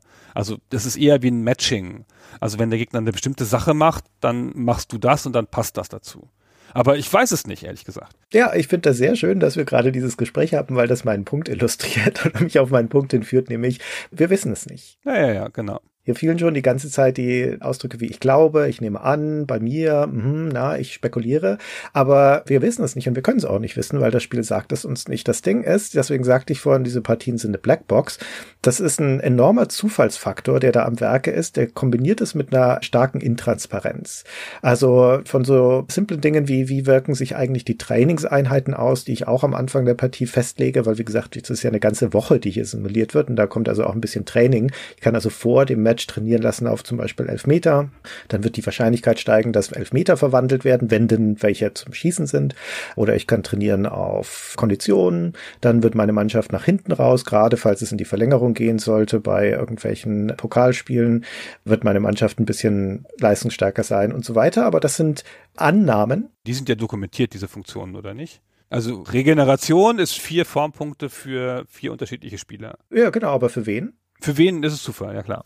Naja, es ist Zufall, du siehst es auch nicht. Also du kannst am Ende in deinen Kader schauen und da siehst du dann alle Formen Auf- und Abwertungen, aber welche durchs Training kamen und welche durchs Spiel, weiß nicht, sagt das Spiel nicht. Ja, kriege ich die vor der Partie oder kriege ich sie nach der Partie? Weiß ich nicht. Sagt das Handbuch nicht, ich sag das Spiel nicht. Vor allen Dingen sehe ich aber halt nicht, was auf dem Feld passiert. Ja, ich sehe es nicht im wahrsten Sinne des Wortes, weil wird ja nichts visualisiert. Ich kann es aber auch nicht lesen, weil es sind ja nur die Highlight-Szenen. Ne? Das ist natürlich der Nachteil von dieser Reduzierung. Ich bekomme ja wirklich nur die Highlights zu sehen und wie meine Mannschaft rumstümpert und welche Fehler sie macht zwischendurch. Das wird im Spiel völlig ausgeblendet.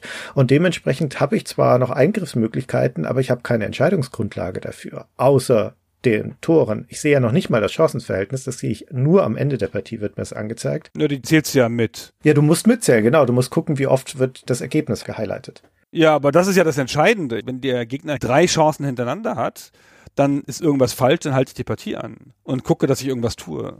Also was immer ich dann tun kann, aber dann ändere ich irgendwas. Ja, eben was immer ich dann tun kann. Genau, das ist der Punkt. Die Grundsimulation ist sehr simpel und da kannst du ja nicht so viel dran machen. Na, nee, das ist. Jetzt komm doch mal zu deinem Punkt.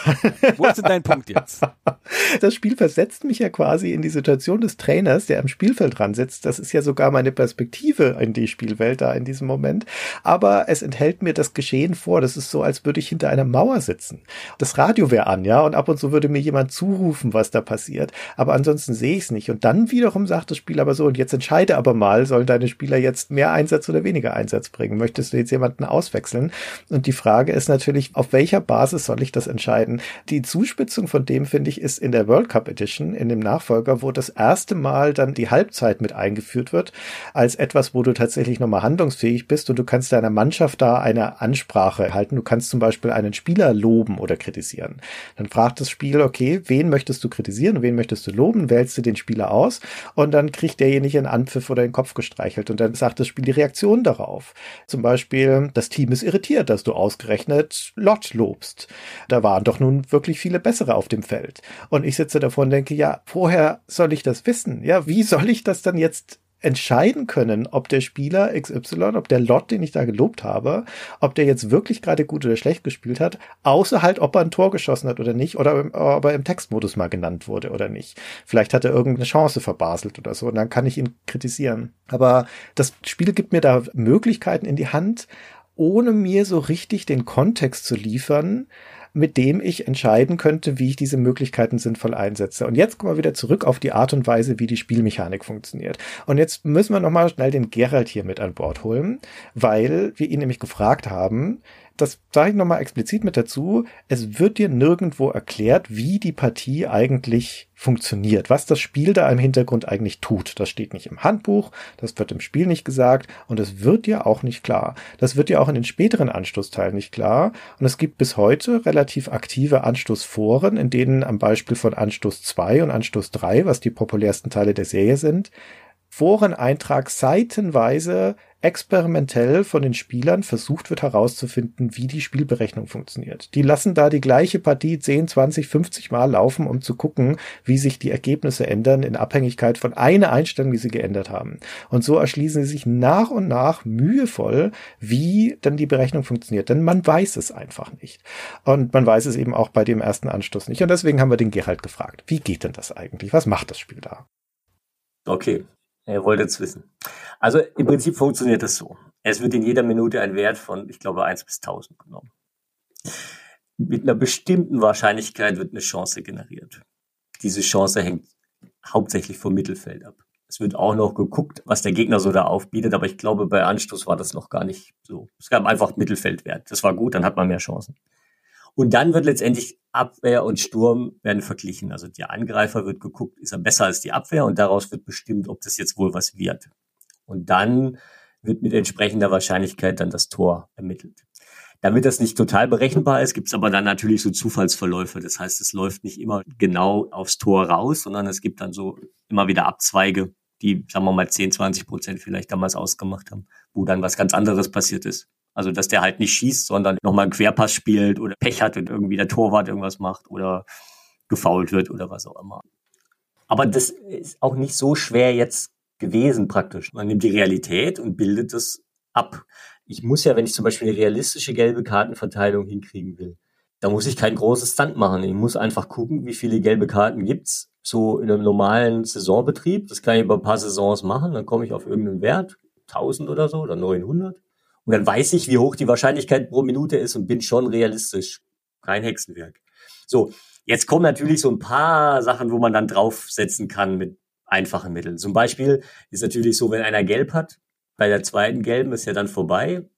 Das bedeutet, der wird wahrscheinlich vorsichtiger sein. Und die Wahrscheinlichkeit kann man dann ja auch ermitteln. Die Mühe hat man sich dann auch irgendwann mal gemacht zu gucken, wie sind die Spieler dann auf dem Platz? Sind die vorsichtiger oder geht es einfach gerade so weiter und die haben die gleiche Chance? Und rauskamen, sie haben nur noch die Hälfte. Na, das können wir auch umsetzen. So, und dann hat der Spieler vielleicht irgendeinen Charakterwert, ne, ist so ein bisschen leichtsinnig, dann ist halt nicht nur die Hälfte, sondern ist dann nur ein Viertel weniger oder sowas. Und schon hat man so Auswirkungen, dann weiß man plötzlich, oh, um den muss ich mir mehr Sorgen machen als um den anderen. Aber das ist doch nichts Überraschendes. Doch. Also die erste Saison, die du spielst, von diesem Spiel, da weißt du das ja schon. Also was der Gerald da gesagt hat. Und das reicht ja auch. Also das erste Anstoß und die späteren auf eine Art auch, das ist in der Essenz ein Spielstärkenvergleich. Du hast mehr Spielstärke, das heißt, du gewinnst. Oder du hast mehr Chancen jedenfalls. Und dann ist halt der Zufallsfaktor da drauf. Und das ist doch völlig okay. Ich verstehe auch dein ganzes Problem nicht, weil Fußball ist ein Sport, der in Saisons gespielt wird. Und wenn ich mir eine Saison angucke, dann habe ich halt also wirklich, die allererste Saison, die ich wieder gespielt habe, die lief in einer Tour exakt gleich durch. Ich war hinter der Saison ähnlich stark wie am Anfang der Saison. Die Ergebnisse haben sich alle ausnivelliert. Ich habe relativ stabil immer um Platz drei oder irgendwas geschwankt.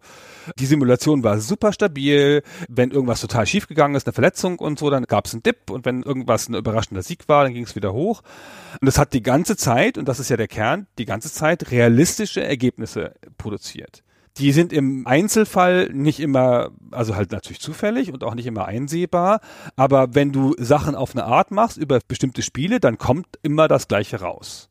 Ja, Und jetzt sag ich dir, was mein Problem damit ist, weil du kommst vom Fußball. Du kennst Fußball, du weißt, wie Fußball funktioniert und deswegen ist das für dich naheliegend, wie das Spiel die Partien berechnet und wie sie überhaupt betrachtet ich bin jetzt kein großer Fußballfan und kein sonderlicher Fußballkenner. Ich komme vom Spiel, vom Strategiespiel, von der Wirtschaftssimulation. Meine Erwartung, meine naive an so ein Spiel wie Anstoß war, dass das eine Simulation ist. Dass hier also in dieser Blackbox Ursache-Wirkungsketten berechnet werden. Weißt du, ich tausche den rechten Mittelfeldspieler gegen einen stärkeren aus und dann heißt es in der Simulation, wird der mehr Flanken in den Sturm schießen und dadurch wird es vorne mehr Tore geben. Dass das in diesem Wirkungsautomaten, dass dann da halt einer Kette anders funktioniert. Ja gut, das gibt es jetzt natürlich beim ersten Anstoß noch nicht. Anstoß ist ein Ergebnissimulator, das erste. Ja, genau, genau, das ist der Punkt. Es ist keine Simulation. Es ist ein Wahrscheinlichkeitsautomat. Es ist ein System zur Erzeugung realitätsnaher Spielergebnisse mit Würfeln. Hier werden Wahrscheinlichkeiten ausgewürfelt in bestimmten Verbindungen und dadurch ergibt sich ein Ergebnis. Und deswegen ist das eigentlich Augenwischerei mit dem, ich wechsle jetzt hier einen Spieler aus. Oder ich sage meinen Spielern, dass sie jetzt stärker spielen sollen. Nee, das ändert ja Wahrscheinlichkeiten. Weil es ändert nur Wahrscheinlichkeiten. Ja, aber das reicht ja. Das ist ja nun mal so im Fußball. Es ändert ja immer nur Wahrscheinlichkeiten. Im Fußball mag es so sein, aber verstehst du, was ich meine? Ich dachte, das ist eine Simulation. Eine Simulation eines Fußballspiels. Aber das ist natürlich ein irrwitziger Gedanke. Das macht das Spiel nicht. Daher kommt es auch nicht her. Deswegen ist die Entstehungsgeschichte so interessant. Das simuliert kein Fußballspiel. Da laufen keine Spiele über den Platz. Das simuliert einfach nur Wahrscheinlichkeiten. Aber simulieren andere Fußballspiele zu der Zeit Spiele? Also die späteren tun das. Glaube ich nicht, aber andere Wirtschaftssimulationen funktionieren ja so, dass sie tatsächlich Simulationen sind. SimCity zum Beispiel oder so. Genau, aber wir sind ja hier beim Fußball. Die Simulation, die ist gelungen, wenn eine Saison simuliert ist. Das darf dir ja auch gar nicht die ganze Kontrolle geben, weil dann gamest du ja das System und dann ist es ja unrealistisch. Wenn du jetzt halt mit deinem FC Nürnberg in München antrittst und hast das so gut verstanden, dass du 6-0 gewinnst, du darfst ja nicht 6-0 gewinnen. Das macht ja die Illusion kaputt. Ja, aber ist das nicht erstaunlich? Das ist ja das Primat der Realitätsnähe über die Spielbeherrschung. Ja, aber das ist ja immer so.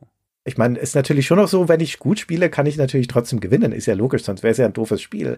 Aber das Herzstück dieses Spiels ist nicht, mich als Spieler in irgendeine Machtposition zu bringen oder irgendeine Machtfantasie zu erfüllen, sondern das Hauptanliegen des Spiels ist es, realistische Fußballergebnisse zu simulieren. Aber das muss es doch machen. Warum denn? Das ist doch sogar bei einem Spiel wie FIFA so. Bei FIFA ist es ja viel krasser, bei dem Skill FIFA, ne?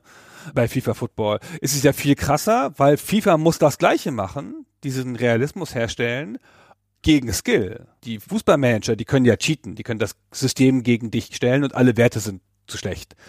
Dann hast du keine Chance. Aber bei FIFA hast du ja unendlich Skill und trotzdem gelingt es ja FIFA, ein sehr klares Stärkenprofil von den Mannschaften zu haben es ist halt sehr schwer, mit Hannover gegen Bayern zu gewinnen. Es geht schon, aber boah, ey. Ja, und eigentlich bin ich froh, wenn ich damit einen Unentschieden erreiche. Und das ist doch aber das Interessante am Fußball. Weißt du noch, Darkest Dungeon, mein Lieblingsspiel? Dieses Spiel geht darum, aus einer schlechten Situation das Beste zu machen. Ist das Motto von Darkest Dungeon. Und so ist es halt auch. Wenn du Trainer von Hannover bist, geht es darum, aus einer schlechten Situation das Beste zu machen. Ein Unentschieden gegen München. Ist doch geil. Ich verstehe, was du meinst. Das ist natürlich die Faszination, das erschließt sich mir schon auch. Ich finde, man muss das wissen und man muss sich darauf einstellen, dass einem hier als Spieler auf eine ungewöhnliche Art und Weise, wie ich finde, Einfluss entzogen wird. Weil das Spiel überhaupt nicht so funktioniert. Nimm das Beispiel rote Karten.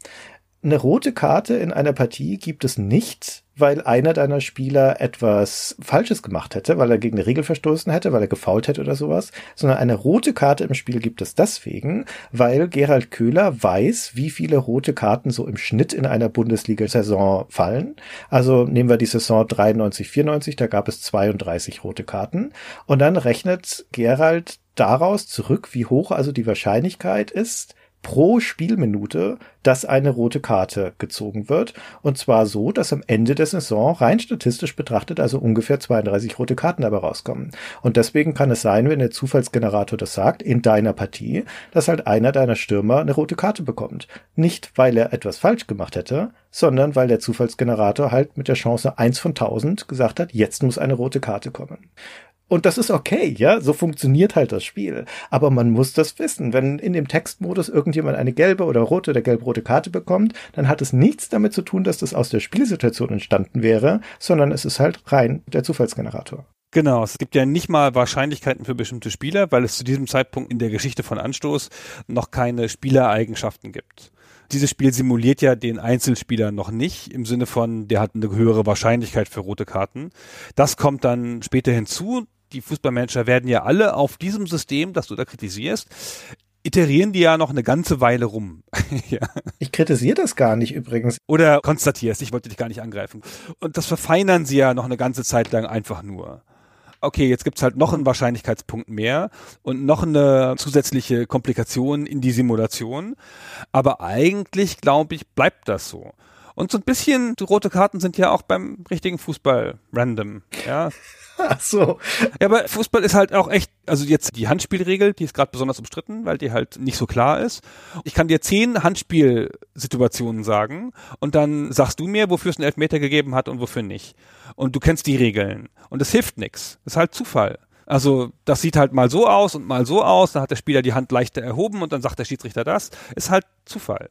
Also ich verstehe, dass du da eine größere Kontrolle möchtest oder zumindest eine größere Transparenz, aber ich will halt einfach eine realistische Saison haben und da ist mir wurscht, ob das noch irgendwie begründet ist, dass mein Spieler eine rote Karte kriegt. Gut, ist natürlich blöd, wenn ich eine kriege. Und manchmal häufen sich die Zufallsereignisse zu so Klumpen und dann haut es dir das Spiel kaputt. Und dann ist es ein bisschen ärgerlich, weil hast nichts falsch gemacht, hast aber plötzlich sieben Verletzte und drei rote Karten und das wäre im echten Fußball oder im echten Leben wahrscheinlich schon der Hinweis auf irgendeinen Fehler bei der Trainingssteuerung, bei der Belastungssteuerung im Training durch viele Verletzte oder durch eine Mannschaft, die halt hitzköpfig ist. Aber hier ist es einfach der Zufallsgenerator. Und dann bin ich beim Angriff auf Platz eins und dann haut mir der Zufallsgenerator da so eine Kette von Sachen rein und dann war es das mit meiner Meisterschaft. Das kann schon passieren. Das ist ein bisschen ärgerlich. Aber naja. Du hast vorhin schon was ganz Richtiges gesagt, finde ich, nämlich, dass das eigentlich ein Spiel ist, das so von Saison zu Saison gespielt wird. Und die Bedeutung des einzelnen Matches ist vergleichsweise gering. Aber auch das ist wieder was, dass man erstmal schlucken muss. Gerade wenn man das Gefühl hat, aus der Kenntnis von anderen Strategiespielen und der Wirtschaftssimulationen, dass es jetzt hier um eine Detailoptimierung geht, dass jetzt hier Micromanagement und Min-Maxing angesagt ist. Und das ist es nicht. Dafür ist nämlich auch der Zufallsfaktor viel zu groß und dafür sind die Intransparenzen auch in anderen Bereichen zu groß. Deine Spieler zum Beispiel, die haben, wie wir vorhin schon gesagt haben, ja zwei Statistiken, nämlich ihren Stärkewert. Das geht von eins bis sieben. Eins ist ein Anfängerspieler und sieben ist Weltklasse. Geht sogar in ganz, ganz seltenen Fällen auf eine acht das wäre dann ein Fußballgenie, glaube ich, nennt das Spiel das. Aber das ist eigentlich eine super simple Skala. Und dieser Stärkewert ändert sich auch nur ganz selten. In der Winterpause oder in der Sommerpause in den Saisons werden Spieler auf- oder abgewertet. Geht hoch oder runter, hängt von verschiedenen Sachen ab. Die Hölle. Ja, das ist immer super spannend, genau. Kann dir die ganze Saison ruinieren. Das ärgert mich so, dass es dieses Feature gibt. Weil am Ende wird halt basierend auf deiner Form, auf der Durchschnittsform und auf noch ein paar kleinen anderen Sachen, wird halt der Spieler aufgewertet oder abgewertet.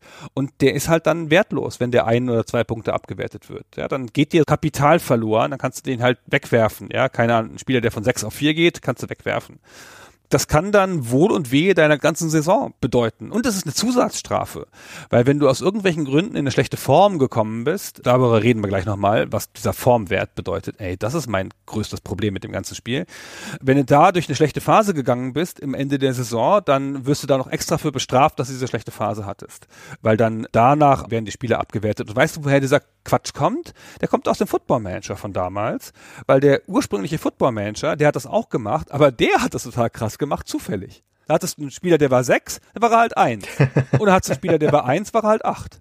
Einfach so vollkommener Zufall. Alles hin, ja, weißt du, deine ganze Saison. Einfach, okay, nächste Saison machen wir was ganz anderes. Habe ich eine ganz andere Mannschaft. Also hier geht es ja immer nur in Einzelschritten auf oder abwärts. Hier geht es genau in Einser- oder Zweier-Schritten. Das ist hier sehr vernünftig und ist auch ein angemessenes Feature. Es ärgert mich nur.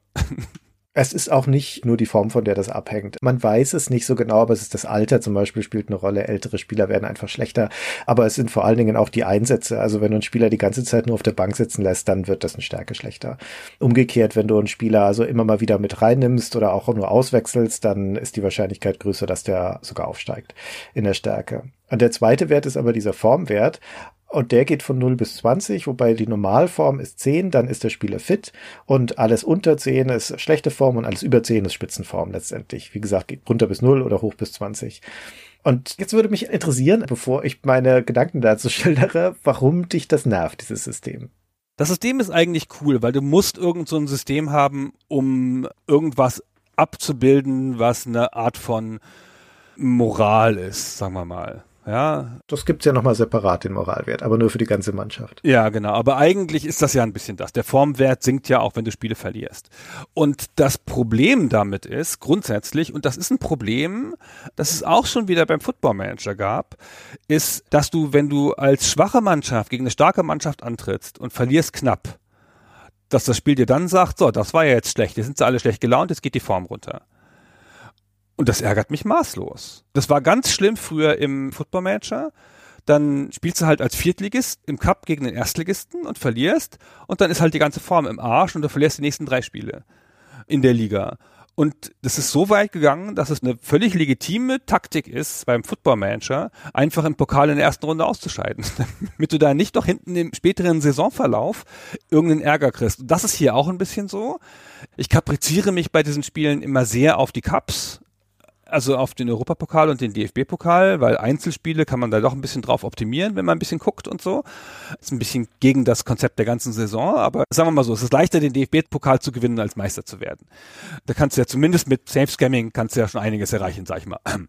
Dann versuche ich immer darauf so ein bisschen zu optimieren und auf diese Spiele so ein bisschen zu optimieren. Dann spiele ich halt mit Karlsruhe, ne, Karlsruhe in der Liga so oberer Durchschnitt, habe mich da gut etabliert, fünfter, sechster Platz bei Schwierigkeitsgrad 3 und dann dann spiele ich im Europacup im Halbfinale gegen Amsterdam und die haben 20 Punkte mehr Stärke als ich auf der Gesamtmannschaft, ja, in jedem Mannschaftsteil irgendwie drei, vier, fünf mehr. Und da verliere ich halt. Und dann ist halt die Form im Arsch hinterher. Weil wir völlig geknickt sind, dass wir dieses Spiel gegen die viel stärkere Mannschaft verloren haben, obwohl wir uns gut geschlagen haben. Und das ist halt ein Fehler einfach in dem System. Da müsste es noch einen Faktor für geben, ja, dass dieser Formwert nicht einfach nur am Ergebnis hängt, sondern sozusagen an dem erwarteten Ergebnis. Aber das Problem ist, dass das dir die ganze Saison kaputt machen kann. Weil die Formwerte gehen dann auch mal global in den Keller und dann verlierst du deswegen noch ein Spiel und dann hast du eine Kette. Also der Formwert ist zu stark, ist mein ganzer Punkt eigentlich, glaube ich. Ich verstehe den Gedanken, aber ich würde genau das Umgekehrte sagen.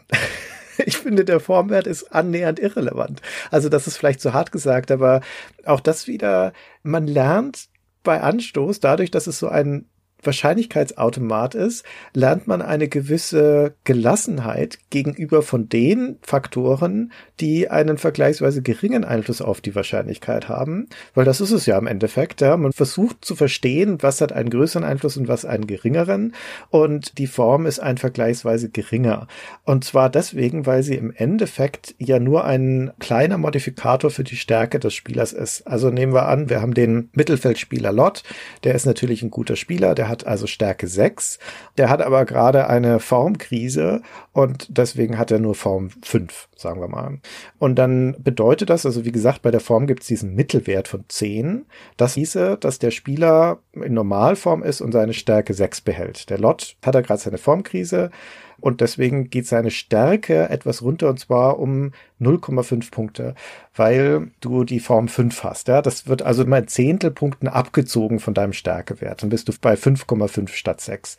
Und weil du minimal Form 0 haben kannst, heißt es, die Form beeinflusst deine Stärke um maximal einen Punkt nach unten oder nach oben. Ein Sechser-Spieler Lot kann, wenn er ganz schlecht drauf ist, wie ein Fünfer-Spieler spielen und wenn er super drauf ist, wie ein Siebener-Spieler spielen. Das macht durchaus einen Unterschied, aber keinen dramatischen. Und um wirklich so weit runterzukommen, musst du überhaupt erstmal zehn Formpunkte verlieren, ja, von zehn auf null. Wenn du in einer Partie schlecht spielst, dann verlierst du vielleicht einen Formpunkt, vielleicht zwei, je nach den Situationen. Das heißt, es müssen mehrere Partien ablaufen, wo du wirklich schlecht bist, dass das deine Form so dermaßen dramatisch beeinflusst. Und es stimmt auch nicht, dass ein Verlust alle Leute pauschal abwerten würde, sondern das wird ja nach Mannschaftsteil entschieden.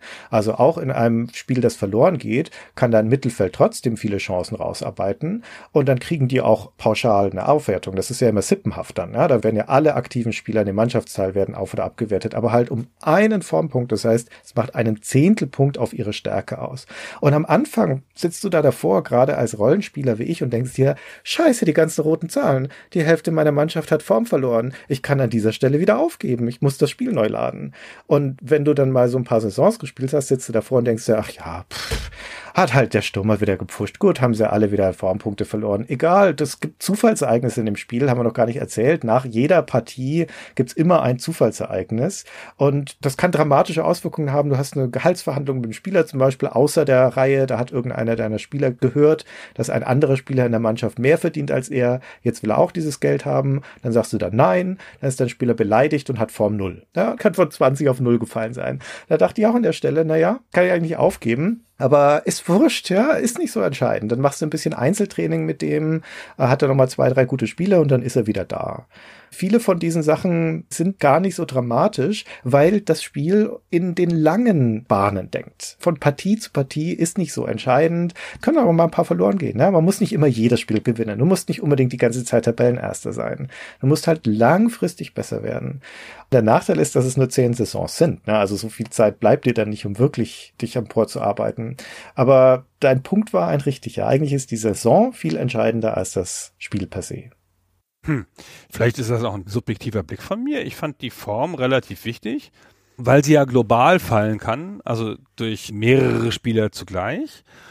Und weil ich mich in meiner zweiten Saisonhälfte oft, nicht in allen Saisons, aber oft mit einer Mannschaft rumplage, die so bei 6,7 im Durchschnitt liegt bei der Form oder 7,8, also unter der 10 und weit entfernt von irgendwelchen Positivpunkten. Und ich dann hin und wieder Spieler einsetzen muss, die halt sehr formschwach sind. Und meines Erachtens, aber das weiß ich jetzt natürlich auch nicht genau, fürchte ich, gehen dann auch mal öfter Sachen im Spiel schief. Ja, ich glaube, was schon sein kann, ist, dass du durch eine Kette von entweder Siegen oder Niederlagen in einen Teufelskreis kommen kannst oder eine Engelsspirale. Also, dass deine Mannschaft dann global tatsächlich so viel schlechter wird, dass die Wahrscheinlichkeit steigt, dass sie noch mehr Spiele verliert. Aber da muss es schon eine ganze Reihe von Spielen sein, die ähnlich schlecht oder ähnlich gut ausgehen, damit das wirklich durchschlägt. Oh, weiß nicht. Ich hätte jetzt gedacht, so drei, vier kann schon ganz leicht passieren. Und ich hatte wirklich solche Situationen, wie ich sie beschrieben habe. Eine verlorene Partie, an der Stelle, wo es nicht schlimm ist, die Partie zu verlieren, dann drauf eine Ligapartie verloren, dann irgendwie die Spirale angefangen, dann drei, vier Spiele drin und ganz schwer wieder rauszukommen, weil plötzlich ist die Mannschaft im Durchschnitt fünf, sechs Formpunkte schlechter pro Kopf und dann sind es ja schon auf die Gesamtstärke relativ viel. Ja, das ist richtig, ja. Naja, wurscht. Also das Spiel gibt dir ein paar Dinge an der Hand, womit du dann wieder ausbalancieren kannst. Es gibt ja beim Training eben dieses Regenerationstraining, das Formpunkte wiederherstellt. Das Spiel möchte schon, dass du die einfacheren Partien gegen irgendeinen Tabellenletzten, dass du die dafür nutzt, um dann halt mal nicht hart auf die ganzen Spielzüge zu trainieren, sondern dann halt vielleicht mal tatsächlich ein paar Punkte auf einmal in Regeneration zu stecken, weil dann gehst du eigentlich immer mit einem Plus am Ende raus. Ja, und die Partie vermutlich gewinnst du die trotzdem und dann steht deine Mannschaft sofort viel besser da als vorher. Also es gibt schon ein bisschen die Möglichkeit zu kompensieren. Genau, ist aber natürlich eine Kalenderfrage. Ja. ja. Also wenn dann da die Erholungspartie zufällig nicht in der Nähe ist, dann ist es halt schwierig. Ja, du kannst ja auch ins Trainingslager gehen, dreimal in der Saison. Auch das boostet die Formpunkte. Aber es ist auch nur ein Joker, genau. Ich glaube schon, dass sich das Spiel und Gerald Köhler dessen bewusst sind, dass es diese Strecken geben kann und dass es deswegen diese Gegenmaßnahmen gibt. Genau. Aber ich finde auch die Saisons eigentlich mit allen Abstrichen für die Form, die mich manchmal ein bisschen ärgern, eigentlich laufen die Saisons relativ berechenbar durch, selbst wenn du da kleine Krisen hast und so. Ja, das kann schon sein, ja. Der Zufallsgenerator ist ja so gebaut, dass wenn du das gleiche Match mit den gleichen Einstellungen startest, also von dem Safe Game aus, dass das Ergebnis auch immer das gleiche sein wird. Nur wenn du tatsächlich was änderst, also deine Aufstellung änderst oder deine Taktik änderst oder sowas, dann kann es auch zu unterschiedlichen Ergebnissen kommen. Genau. Ich sag dir, wenn du zu optimieren versuchst auf Pokalergebnisse, kannst du dich damit sehr lange beschäftigen. ja. Sollst du ja eigentlich auch nicht. Sollst du ja nicht, genau. Aber ich hatte dann so einen Ehrgeiz, den Pokal zu gewinnen und dann habe ich manche Partien 10, 15 Mal gespielt und so. Und da habe ich dann schon das Gefühl, dass ich da deutlich noch optimieren kann, auch mit den ganz einfachen Sachen. Leichte Umstellung, Sturm versus Abwehr und so. Also es erzeugt zumindest auf die Zufallssimulation, erzeugt es zumindest ein deutliches Ergebnis und auch ein wiederholbares Ergebnis, wenn ich Sachen auf eine bestimmte Art ändere. Also insofern, es ist schon beeinflussbar. Es ist halt natürlich Zufall und es ist halt keine Simulation. Also Simulationen, wie du sie beschreibst, dass halt in Wirklichkeit dahinter eine Art von Spiel abläuft, das gibt es erst sehr viel später in dem ganzen Genre. Eigentlich ist das erst so richtig angekommen mit den späteren Versionen des früheren Championship Managers, des jetzigen Football Managers von Sports Interactive von Sega. Das muss ja auch gar nicht sein. Ich fordere das gar nicht. Ich will da nicht falsch verstanden werden. Ich finde Anstoß ein sehr schönes Spiel. Gerade auch den ersten Teil es muss einem nur bewusst sein, dass diese Intransparenz zum Spielprinzip dazugehört. Das Spiel will sich da nicht in die Karten blicken lassen, weil es ja letztendlich ein Glücksspielautomat ist. Ein Glücksspielautomat mit vielen Knöpfchen und Rädchen da dran, mit denen du das beeinflussen kannst, das Glück. Aber am Ende ist es halt eben diese Wahrscheinlichkeitssimulation oder diese Wahrscheinlichkeitsautomat. Aber ich finde das, wie gesagt, ganz nett, weil es auf eine kuriose Art und Weise auf der einen Seite diese intensive Dramatik des einzelnen Matches hat, mit diesem Mitfiebern, mit diesen Höhepunkten, mit diesen Last-Minute-Chancen und sowas, wie eine echte Fußballpartie. Und auf der anderen Seite aber dieses langfristige saisonale Denken, das eine große Gelassenheit voraussetzt. Ja, und das schwankt also ständig zwischen diesen intensiven Highlights des einzelnen Matches und diesem Mitfiebern und diesem eher zen-artigen, langfristigen, strategischen Vorgehen bei deiner Saison, wo das einzelne Match ziemlich egal ist. Egal, ob es jetzt hoch verloren oder doch gerade ein Highlight-Spiel für dich war oder sowas. Im Großen und Ganzen macht es nicht so viel aus. Und deswegen sind es dann die langfristigen Ziele und Effekte, die viel interessanter sind bei Anstoß. Man merkt über die Saison hinweg, wie einem der Kader ans Herz wächst. Wie du die Spieler kennenlernst, obwohl es ja diese Fantasiespieler sind. Und dann hast du da einen Jugendspieler, der von der Einserflasche, den du zum Star hochgezogen hast im Laufe von drei, vier Saisons. Du hast die Spieler, die schon älter sind beim Spielstart und die dann halt einfach gegen Ende ihrer Karriere kommen, die dann auch Stärke verlieren, die du dann schweren Herzens ziehen lassen musst. Ne? In der sechsten Saison dein Star aus der ersten. Du hast ab der zweiten Saison die Länderspiele, die dann dazu kommen. Du arbeitest auf die Pokale hin. Das wird dir am Anfang vermutlich nicht gleich gelingen, wenn du nicht München spielst, einen Pokal zu holen. Aber umso größer ist dann natürlich die Freude, wenn du es tatsächlich mal schaffst schaffst. Und du steigst durch dieses Spielsziel zum nach und nach in der Gunst der Fans und der Öffentlichkeit auf. Da führt das Spiel ja auch Buch drüber. Ja, du baust dein Stadion sukzessive größer aus. Du schaffst es das erste Mal, eine zweistellige Millionensumme für einen Transfer von einem ausländischen Spieler, von einem Star zu zahlen. Und das wertet deine Mannschaft richtig auf. Das erste Mal kriegst du mehr als einen Sponsorenvertrag angeboten. Ja, das ist immer ein Zeichen dafür, dass dein Verein angekommen ist irgendwo. Oder du schaffst es sogar, das erste Mal einen Spieler auf Stufe 7 zu bringen. Das muss man erstmal schaffen, von Stufe 8 ganz zu schweigen. Das ist schon ein großer Moment, wenn das passiert das sind halt diese Dinge, die passieren nicht von einer Partie auf die andere. Die passieren von einer Saison auf die andere. Und an einer Saison spielst du einen Abend lang, würde ich sagen. Also das sind dann schon die langeren Strecken. Ja, genau. Das ist ja eine der Stärken des Spiels, dass du halt einen bedeutungsvollen Abschnitt wie eine Saison wirklich an einem Abend spielen kannst und einen bedeutungsvollen Abschnitt wie ein Spiel in Minuten. Das macht auch einen großen Teil des Spaßes aus, weil du kannst ja wirklich, ist ja bei Patricia schon auch ein bisschen so, mit diesen schnellen Entscheidungen, zack, zack, zack, zack. Und dann läuft die Simulation und dann siehst du deine Zahlen sich entsprechend verändern. Das ist auch nicht alles Rocket Science. Wenn du lauter gesunde Menschenverstandsentscheidungen triffst, geht das schon. Also natürlich kannst du es optimieren an vielen Stellen und so, aber es ist schon ein Spiel, das will dich nicht fertig machen. Ganz anders als andere Spiele, weil es ja auch eine reale Metapher ist. Also weil es eine Metapher ist, von der du zumindest idealerweise schon so ein bisschen was gehört hast. Mit gesundem Menschenverstand und ein bisschen Handbuchstudium kommst du da ganz gut durch, zumindest mal auf den Schwierigkeitsgraden 1 und 2 und 3 geht schon auch noch so, dann wird es ein bisschen schwieriger. Ja, ist auch Absicht. Das war auch das, was Gerald erreichen wollte. Ich will ja auch mal, dass er Erfolg hat, der Spieler. Dass das nicht so ein zäher Kampf ist. Man soll zufrieden von seiner Spielsession aufstehen am Ende. Anstoß war halt das, was ich selber auch am meisten natürlich gespielt habe und auch am meisten dabei war und auch Multiplayer-Spiele und so weiter. Und ich habe immer gespürt, das geht schnell, man macht das zack, zack und die Mannschaftsausstellung, das ist alles easy, zack, Klicks, Spieler verpflichtet, dann ist der eins besser und sofort habe ich eine Wirkung auch. Und das hat einfach, denke ich, funktioniert. Und ich glaube auch, dass die Limitierung auf meine bescheidenen Fähigkeiten im Bereich der Programmierung da ein echter Vorteil waren, weil ich konnte nicht rummachen irgendwie und komplizierte Sachen mehr ausdenken sondern ich muss halt das machen, was ich hinkriege. Das war ja schon aufwendig, jetzt so eine Aufstellung hinzukriegen, dass die Mannschaftsteile dann sich entsprechend aufbauen und unterschiedliche Plätze letztendlich haben. Und da kann es auch Probleme geben, wenn nur einer da ist plötzlich oder passt das alles nicht mehr vom Layout. Ewig lang hat das gebraucht, bis es funktioniert hat. Aber dann konnte man halt so schön aufstellen alles, zack, zack. Und hat das sofort gemerkt, weil man ja immer nur in großen Schritten gemacht hat. Ne? Der Schritt war ja einer aus dem Mittelfeld raus, einen in den Sturm und dann hat man ein ganz anderes Match erlebt einer der Vorteile davon, dass das vergleichsweise schnell von der Hand geht, zumal wenn du die grafischen Szenen, Spielszenen ausschaltest und nur den Textmodus behältst, ist, dass man es auch ganz gut im Multiplayer spielen kann. Und das ist natürlich auch ein Kernerlebnis von diesen Fußballmanagern. Das ist in anderen ja auch so, ist im Bundesliga-Manager ja auch so. Und hier bei Anstoß auch, dass du es nicht nur alleine spielen kannst, sondern im Hot-Seat-Modus, also abwechselnd mit mehreren. Und die Partien werden dann aber zur gleichen Zeit ausgetragen.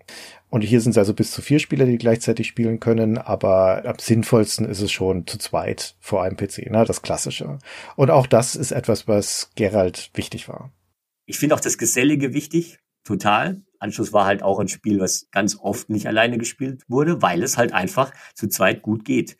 Also es ist nichts, wo man ewig drauf wartet, dass der andere mal seinen Zug abschließt. Wenn man das einigermaßen diszipliniert macht und sich vielleicht noch so ein paar Sonderregeln überlegt, dann kann man das wunderbar an einem Abend spielen. Und man hat zu zweit eine Menge Spaß. Zu dritt würde ich sagen, nervig. Aber zu zweit ist super. Wenn ich heute mit Anschlussleuten zu tun habe, die das spielen, dann sagen die immer, wir treffen uns noch immer und wir spielen das zu zweit. Das ist so eine alte Männerfreundschaft, die seitdem eigentlich besteht. Und da machen die Leute genau das. Sie treffen sich und spielen einen Abend dieses Spiel und zelebrieren die alten Zeiten und ist cool. Freut mich immer. Genau, das finde ich ist ganz realistisch beschrieben. Das ist halt echt ein Spiel, das gut zu zweit geht weil es auch Spaß macht, den anderen zuzugucken. Bei ihren krassen Fehlentscheidungen, was die ja für Quatsch machen, die anderen, ey, und dann verlieren sie noch, das ist voll super. So muss ganz lustig. Ich habe den Test zu Anstoß 2 gelesen in der PC Player und die geben dem im Multiplayer zwei von fünf Punkten. Jedem anderen Fußballmanager auch. Die kriegen auch alle zwei von fünf Punkten, weil die haben keinen Netzwerkmodus. Ach so. Boah, da dachte ich, ey, Kinder, wisst ihr, wie viel Spaß ich mit Anschluss 2 im Hot Seat gehabt habe? Ja, das war mehr Spaß als zwei von fünf. Sag ich mal. Ich wäre bereit, bis sechs von fünf hochzugehen. Meine Herren. Ah, okay. Naja, das war ein bisschen gemein, fand ich. Aber interessant, ne? Da werden dann technische Aspekte hervorgeholt, die man dann erfüllen muss, auch als Fußballmanager, wenn man auf Hot Seat gebaut ist. Ah, die Spiele dieser Ära sind schon noch welche, gerade wenn sie von einer einzelnen Person im Kern kommen, die sehr stark die Gedankenwelt, die Vorlieben, die Philosophien dieser Person widerspiegelt. Und bei Anstoß ist das genauso. In diesem Fall ist es tatsächlich mehr als in anderen Spielen so, dass allein die Befähigung von Gerald Köhler, also das, was er konnte und was er nicht konnte, mitbestimmt haben, wie Anstoß funktioniert. Wir haben gerade über die Grafik schon gesprochen. Wir haben aber über eine Stärke noch nicht gesprochen, nämlich dass der Gerald, der hat ja dann auch später BWL studiert. Also zu der Zeit, wo in Gütersloh bei Ascon sein Spiel zu Anstoß umgebaut wurde. Anfang Mitte der 90er hat er in Würzburg BWL studiert und dass er also durchaus ein Fäbel für Finanzen und Zahlen hat, das merkt man seinem Spiel dann auch an. Vor allen Dingen an der Menge der Statistiken. Na, Gerald, du magst Statistiken. Absolut, absolut. Für Statistiken jemand zu haben, ist immer super. Und das war also damals, glaube ich, auch neu, dass sich da jemand in dem Bereich halt auch Mühe mal gibt und alle möglichen Tabellen und Auswertungen da erstellt. Also es war auch weil es einfach zu programmieren war. Wenn ich irgendwie Zeit hatte, mal eine Stunde oder zwei, dann ist natürlich eine Statistik immer schön. Und das ist ja heute noch, heute alle meine Spiele haben viele Statistiken. Aber vor allen Dingen im zweiten Teil. Im ersten Teil ist das noch fast nicht zu merken. Ach, Quark. In den nächsten Teilen kommt das aber radikal dazu. Auch der erste hat schon eine verschwenderische Menge von Statistiken, die der normale Spieler nie brauchen wird. Es gibt einen Unterpunkt für die Statistiken. Das ist das Regal, das bei dir im Büro steht, im Managerbüro. Da sind dann so Ordner drin. Und da kann man sich dann Dinge anschauen wie die Torjägerstatistik für den Verein, für die Liga, die ewige Statistik, Torschützenkönige, Eigentore, Fairplay, Aufstellungen, die verschiedenste Varianten der Tabellen im Jetztzustand oder im Saisonverlauf und so weiter und so weiter. Aber ich fühle mich da so abgeholt. Das holt mich voll ab, weil das genau das ist, was im Kicker Sonderheft steht. oder auch nur im Montagskicker, ja, wenn du halt die aufschlägst und dann die, den Bundesligaspieltag anguckst, dann gibt es natürlich eine Auswärtstabelle, eine Heimtabelle, eine Torjäger, eine Scorerliste und so weiter und so fort. Und das gehört ja ganz klar zum Fußball dazu. Und ich finde, man merkt halt dem Anstoß an, mehr noch als den anderen Fußballmanagern zu der Zeit, dass es so eine Art von Kicker-Leser-Fußballblick ist. ja. Wie dieser Fußballkommentar aufgenommen wird, auch mit den Sprüchen, wie mit den Statistiken gearbeitet wird, wie diese Zeitung, im Spiel gibt es immer noch eine Zeitung, wo einzelne Events passieren können, wie das gestaltet ist. Ja, da gibt's die Elf des Tages dann immer nach dem Spieltag. Genau, die Elf des Tages, die ist ja auch direkt aus dem Kicker. Ja, habe ich mich immer super drüber gefreut, wenn einer meiner Spieler da aufgetaucht ist. Immer cool. Genau, das ist voll gut. Der kriegt auch einen Formpunkt dann oder sowas, glaube ich. Und diese ganzen Sachen, die du in deinem Alltag hast als Fußballfan, ja, die Statistiken, diese Sprüche, auch diese ganzen Ereignisse, es kommen ja lauter absurde Ereignisse im Spiel vor, keine Ahnung, irgendeine Mannschaft bestellt einen Geistheiler oder sowas, das ist alles aus dem Kicker. Kannst du in der Bildzeitung nachlesen. Dann gibt es diese eine Szene, wo quasi das aktuelle Sportstudio nachgestellt ist, in so einem Hintergrundscreen und das ist auch dann so ein Screen, auf dem, dem Sonderereignisse stattfinden, wo ein Spieler irgendeinen Quatsch gemacht hat oder so genau die Sprache spricht dieses Spiel, die damals die Fußballwelt gesprochen hat. Das ist halt alles ein bisschen prollig, finde ich, ja. Und heutzutage wird man das jetzt ein bisschen anders sehen, glaube ich. Heutzutage nimmt man ja Fußball viel ernster, aber damals war das halt so. Ja, finde ich völlig okay. Also die Dimension von dem ersten Anstoß, dadurch, dass es an vielerlei Stellen ein vergleichsweise reduziertes Spiel ist, ist es schon augenfällig, wie verschwenderisch hier die Menge an Statistiken ist und an Tabellen, die dir angezeigt werden. Auch sonst ist immer wieder punktuiert von diesen kleinen Bonussachen. Du hast vorher schon erwähnt, dass man sich einen Promi-Tipp geben lassen kann, jemand anruft im Telefon. Dann gibt es ab und zu, gerade bei den Länderspielen, Pokalspielen, eine Pressekonferenz, in die man geschickt wird, wo du dann halt so Multiple-Choice-mäßig Fragen beantwortest. Wirst du nach der Leistung deiner Mannschaft gefragt oder des Schiedsrichters und dann kannst du ihn entweder beschimpfen oder kannst sagen, er hat natürlich fair gepfiffen und so weiter.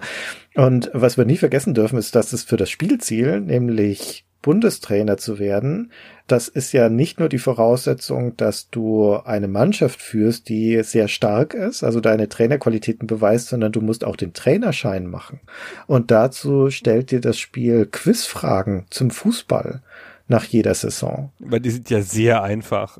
Und den musst du genügend richtig beantworten, damit du deinen Trainerschein bekommst. Also das ist völlig aus der Reihe gefallen bei dem Spiel. Ja, es hat ja überhaupt nichts mehr mit dem Rest des Spiels zu tun.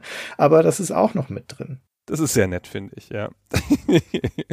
Ja, und du kannst deine Elfmeter selber schießen in der Actionsequenz, wenn du das möchtest. Muss man sofort abschalten. Hast du das jemals geschafft? Ah, ist totaler Unfug natürlich. Ja, das ist ja hoffnungslos. Das hat ja auch nichts mehr mit der Kernspielmechanik zu tun. Also das Spiel ist, du merkst, dass es schon gewachsen genug ist und luxuriös genug ist und Askon auch noch Zeit hatte, sich mit solchen Dingen zu beschäftigen, offensichtlich. Da war jetzt der Veröffentlichungsdruck doch nicht so stark, dass sie das alles noch mit einbauen konnten. Und ich finde das immer charmant. Ja, das heißt ja, dass die Liebe da war und dass die Zeit auch dafür da war, um das reinzubringen und das setzt überraschende Akzente. Als ich das erste Mal in so eine Pressekonferenz kam, das war überhaupt erst in der zweiten Saison der Fall, da war ich sehr positiv überrascht, dass so ein Spielfeature aus dem Nichts auf einmal auftaucht. Fand ich sehr cool. Also es macht einen ganz guten Kompromiss dass es einerseits noch ein schnelles und ein vergleichsweise überschaubares Spiel bleibt. Ja, musst ja die Statistiken ja nicht alle angucken. Und trotzdem einfach ein schönes Bündel dir gibt an Features oder an Bausteinen, habe ich das eingangs genannt, von diesen Bundesliga-Manager-Metaphern, die man da haben könnte. Ja, also man könnte noch mehr haben, man könnte auch weniger haben, aber ich finde, das Bündel ist irgendwie ganz gut das Spiel bleibt trotzdem sehr beherrschbar. Wenn man mal guckt, wie das jetzt heutzutage aussieht, ich habe vor ein paar Jahren für die GameStar mal einen Artikel geschrieben über den Football Manager 17, der genau das macht, ne? Der simuliert die Partien ganz tief, weil er die Einzelspieler simuliert. Das kann ich nicht spielen, ohne alles wegzuschalten. Ich muss den Stadienausbau wegschalten, ich muss die Pressekonferenzen wegschalten, ich muss das Training wegschalten, die Transfers wegschalten, weil ich das nicht schaffe, mich auf irgendwas zu konzentrieren als auf das Match, weil das so tief ist dann. Hm. Und ich finde, das ist halt der andere Entwurf, ja, das ist natürlich dann auch jetzt viel später, das kannst du ja nicht vergleichen mit einem Anstoß so, aber ich finde, also von meinem Spielspaß her ist das Anstoß schon noch auf dem Niveau, weil ich da einfach so eine Partie so durchhauen kann. Das ist schon schön. Ja, wenn man sich eingestellt hat darauf, wie das Spiel funktioniert, dann geht es wirklich gut von der Hand. Auch weil es eben vergleichsweise kompakt ist. Der größte Nachteil des ersten Anstoßes ist aus meiner Perspektive tatsächlich, dass es nur die erste Liga simuliert. Also, dass diese klassische Aufsteigerkarriere aus der Regionalliga ein Team in die Bundesliga führen, das ist hier einfach nicht vorgesehen. Und das ist schon schade, weil das ist natürlich eine starke Fantasie. Das ist das, was ich im Bundesliga-Manager immer gemacht habe. Das kannst du dann aber ab dem Anstoß 2, da haben sie das natürlich hinzugefügt. Der Preis dafür ist auf der anderen Seite, dass ja mit jedem neuen Serienteil, haben wir später bei dem Fußballmanager von EA auch, dass die Komplexität immer mehr zunimmt und die Feature-Dichte auch immer mehr zunimmt. Also wir hatten vorhin schon gesagt, nur als kleines Beispiel, dass die Spielstärke sich in dem ersten Anstoß errechnet aus der Stärke, aus dem Stärkewert plus ein Zehntel des Formwerts. Das ist es. Ja, das ist super nachvollziehbar, das kann ich auch selber noch ausrechnen. Schon im Anstoß 2 im Nachfolger kommen noch weitere Werte dazu, nämlich die Kondition, die Frische, die Zufriedenheit des Spielers. Und ab dann ist die Formel für die effektive Spielstärke sein Stärkewert minus zwei plus den Formwert durch zehn plus die Wurzel aus Kondition mal Frische durch 50 plus die Zufriedenheit. Und das rechnest du nicht mehr im Kopf aus. Genau, und dann gibt's ja auch noch Mannschaftsfunktionen. Dann kommen ja die Formationen hinzu, schon bei der World Cup Edition. Und dann gibt's auch noch einen Wert für die Eingespieltheit mit der Formation. Ganz realistisch übrigens, ja. Aber da fängt es dann an, dass es halt komplexer wird und nicht mehr so leicht zu durchschauen ist. Schon noch ein beherrschbares Spiel. Aber da geht es dann so ein bisschen weiter weg von der schlichten Eleganz, die es beim ersten Teil hatte. Also ich will damit nicht sagen, dass der zweite Teil nicht der beste wäre, aber es ist halt einfach ein ganzes Stück vorangetrieben. Ist ja auch ein Wettrennen dann plötzlich ne, auf dem Markt mit dem anderen Fußballmanager. Ja, es fordert dem Spieler halt immer mehr Einsatz ab. Die Belohnung wird auch stärker, ne, durch die Visualisierung, das sind ja schon 3D-Spielszenen, das kommt dann aber vor allen Dingen halt auch Sprachausgabe dazu. Das hatten wir zum ersten Mal in der World Cup Edition, in der CD-Fassung. Im zweiten Teil ist es dann Standard. Da kommt die legendären Trainersprüche dann dazu und so da steigt die Belohnung, es steigt aber auch die Anforderung und irgendwann geht diese Balance für mich nicht mehr auf. Da wird dann mir als Spieler immer mehr abverlangt und dann ist die Belohnung nicht mehr so stark. Das Schöne am ersten Anstoß ist ja auch, dass es es schafft, mich mit den vergleichsweise einfachen Mitteln reinzuziehen in diese Fußballatmosphäre durch den starken Textmodus. Du hast vorhin gesagt, die Wortwahl ist nicht so entscheidend. Ich finde doch, die ist schon ein starker Anteil. Das Spiel spricht, wie Fußballfans sprechen, wie Kommentatoren sprechen. Das spricht die Sprache der Fußballfans. Und das hilft enorm, ja, dass es sich auch diese saloppen Urteile erlaubt, dass es sagt, der Schiedsrichter XY gehört in die Muppet Show, ja, oder war eine Katastrophe auf dem Feld, pfeift jeden Mist und so weiter. Das ist nett, dass es die Partien bewertet. Ja, das ist so wie ich habe eine Partie gegen Uerdingen gespielt mit meiner Nürnberger Mannschaft 6 zu 1 gewonnen und dann sagte der Textkommentar lapidar, die Fans der Gäste verbrennen ihre Fahnen. Und dann saß ich da feixend davor und habe mich gefreut über diesen einen Satz und ich war so drin drin in der Partie. Ja, und es gehen halt einfach so coole Sachen. Ich hatte einen Einserstürmer bei mir im Kader. Das war eine Flasche. Der hat in einer Partie ein Eigentor geschossen. Da habe ich ihn sofort verkauft für 140.000 Mark an Mannheim. Und der war ganz begeistert, dass ich ihm diese großartige Chance gegeben habe. Und ich war endlos. Manchmal wollen die ja nicht. Das sind ja auch leider Zufallsentscheidungen bei dem Verkaufen von Spielern. Die können sich ja einfach weigern. Ja wie oft ich versucht habe, meinen Zweierstürmer zu verkaufen, ja, und der so, nee, ich bin zufrieden hier, danke schön, ciao. Hier mein Vertrag, ja, hält ihn hoch, hier läuft noch zwei Jahre, ich bleibe hier. ja, ja, ja. ja. ja, ist ganz toll. Und du so, ah, nee. Das ist schon ganz schön, finde ich. Also ich finde, die Sachen, die simulieren will, macht es ganz nett und auf eine charmante Art. Ja, es hat diese oft krasse Unberechenbarkeit im Kleinen bei den einzelnen Spielern. Ich hatte einen Spieler, der wurde während der Saison des Dopings überführt und für den Rest der Saison gesperrt. War zum Glück kein toller Spieler, hat nicht so wehgetan. Der kam per Zufallsereignis ein paar Spieltage später trotzdem und wollte eine Gehaltserhöhung. Fiel mir sehr leichter Nein zu sagen, weil saß ja eh nur auf der Bank, nicht mal da. Aber das kann natürlich wehtun, wenn dir ein Spieler für eine ganze Saison ausfällt, musst du dann kompensieren, genau wie mit den Verletzungen auch. Du musst halt mit diesen Schicksalsschlägen, die im Guten wie im Schlechten passieren können, umgehen können. Aber wie gesagt, im Großen und Ganzen, unter der globalen Perspektive, ist das alles nicht so dramatisch. Das lässt sich alles wieder ausbügeln. Und deswegen hat es was Zen-artiges, dieses Spiel. Es bringt dir bei, dass die Dramatik des Moments, so intensiv sie sein mag, nicht das Ende von allem ist, sondern das kommt immer ein Morgen, es kommt immer der nächste Tag, es sei denn, du wirst rausgeschmissen als Trainer, dann ist natürlich vorbei. Christian, nach dem Spiel ist vor dem Spiel. Ja. So ist das beim Fußball. beim Fußball steckt die ganze Lebensweisheit drin. ja, genau. Aber du hast ja nur zehn Saisons, so ist ja nicht, ja. Also das ist auch ein Feature, das sie dann sofort ändern bei den nächsten Anschlussteilen, dass du dann auch länger spielen kannst. Genau. Aber ich fand das eigentlich so schön hier mit den zehn Saisons. Mit dem Endziel und so fand das eigentlich einen ganz coolen Move. Naja, du spielst du schon eine ganze Weile dran, so ist es nicht. Dieses erste Anstoß kommt Ende 93 raus. Zu dem Zeitpunkt studiert Gerald Kühler, wie gesagt, in Würzburg und bekommt also hauptsächlich mit, dass das Spiel am Markt ist und dann auch irgendwann, dass es ein großer Erfolg ist. Das erste Anstoß verkauft sich, irgendwo las oder hörte ich 260.000 Mal, was für ein Spiel, das im deutschsprachigen Raum natürlich nur läuft erstmal, ein wirklich sehr großer Erfolg ist. Also da hat Ascon den zweiten Treffer hintereinander gelandet. Der Patrizia ist ja auch ein Bestseller gewesen. Gerald Köhler wollte uns nicht sagen, was genau er daran verdient hat an dem ersten Anstoß, aber er hat uns erzählt, was er mit dem Geld gekauft hat. Ein Teleskop. Ich bin all in gegangen. Ich habe, glaube ich, 10, 11.000 Mark ausgegeben. 25 Zentimeter Spiegel und 600-fach, 70 Kilo schwer.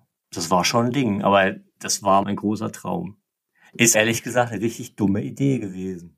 Weil man sieht ja, immer die tollen Bilder und denkt sich, oh, wenn ich jetzt da durchgucke, dann kann ich jetzt auch mal so einen Nebel sehen oder so. Aber was man halt vergisst, ist, wie diese Bilder zustande kommen.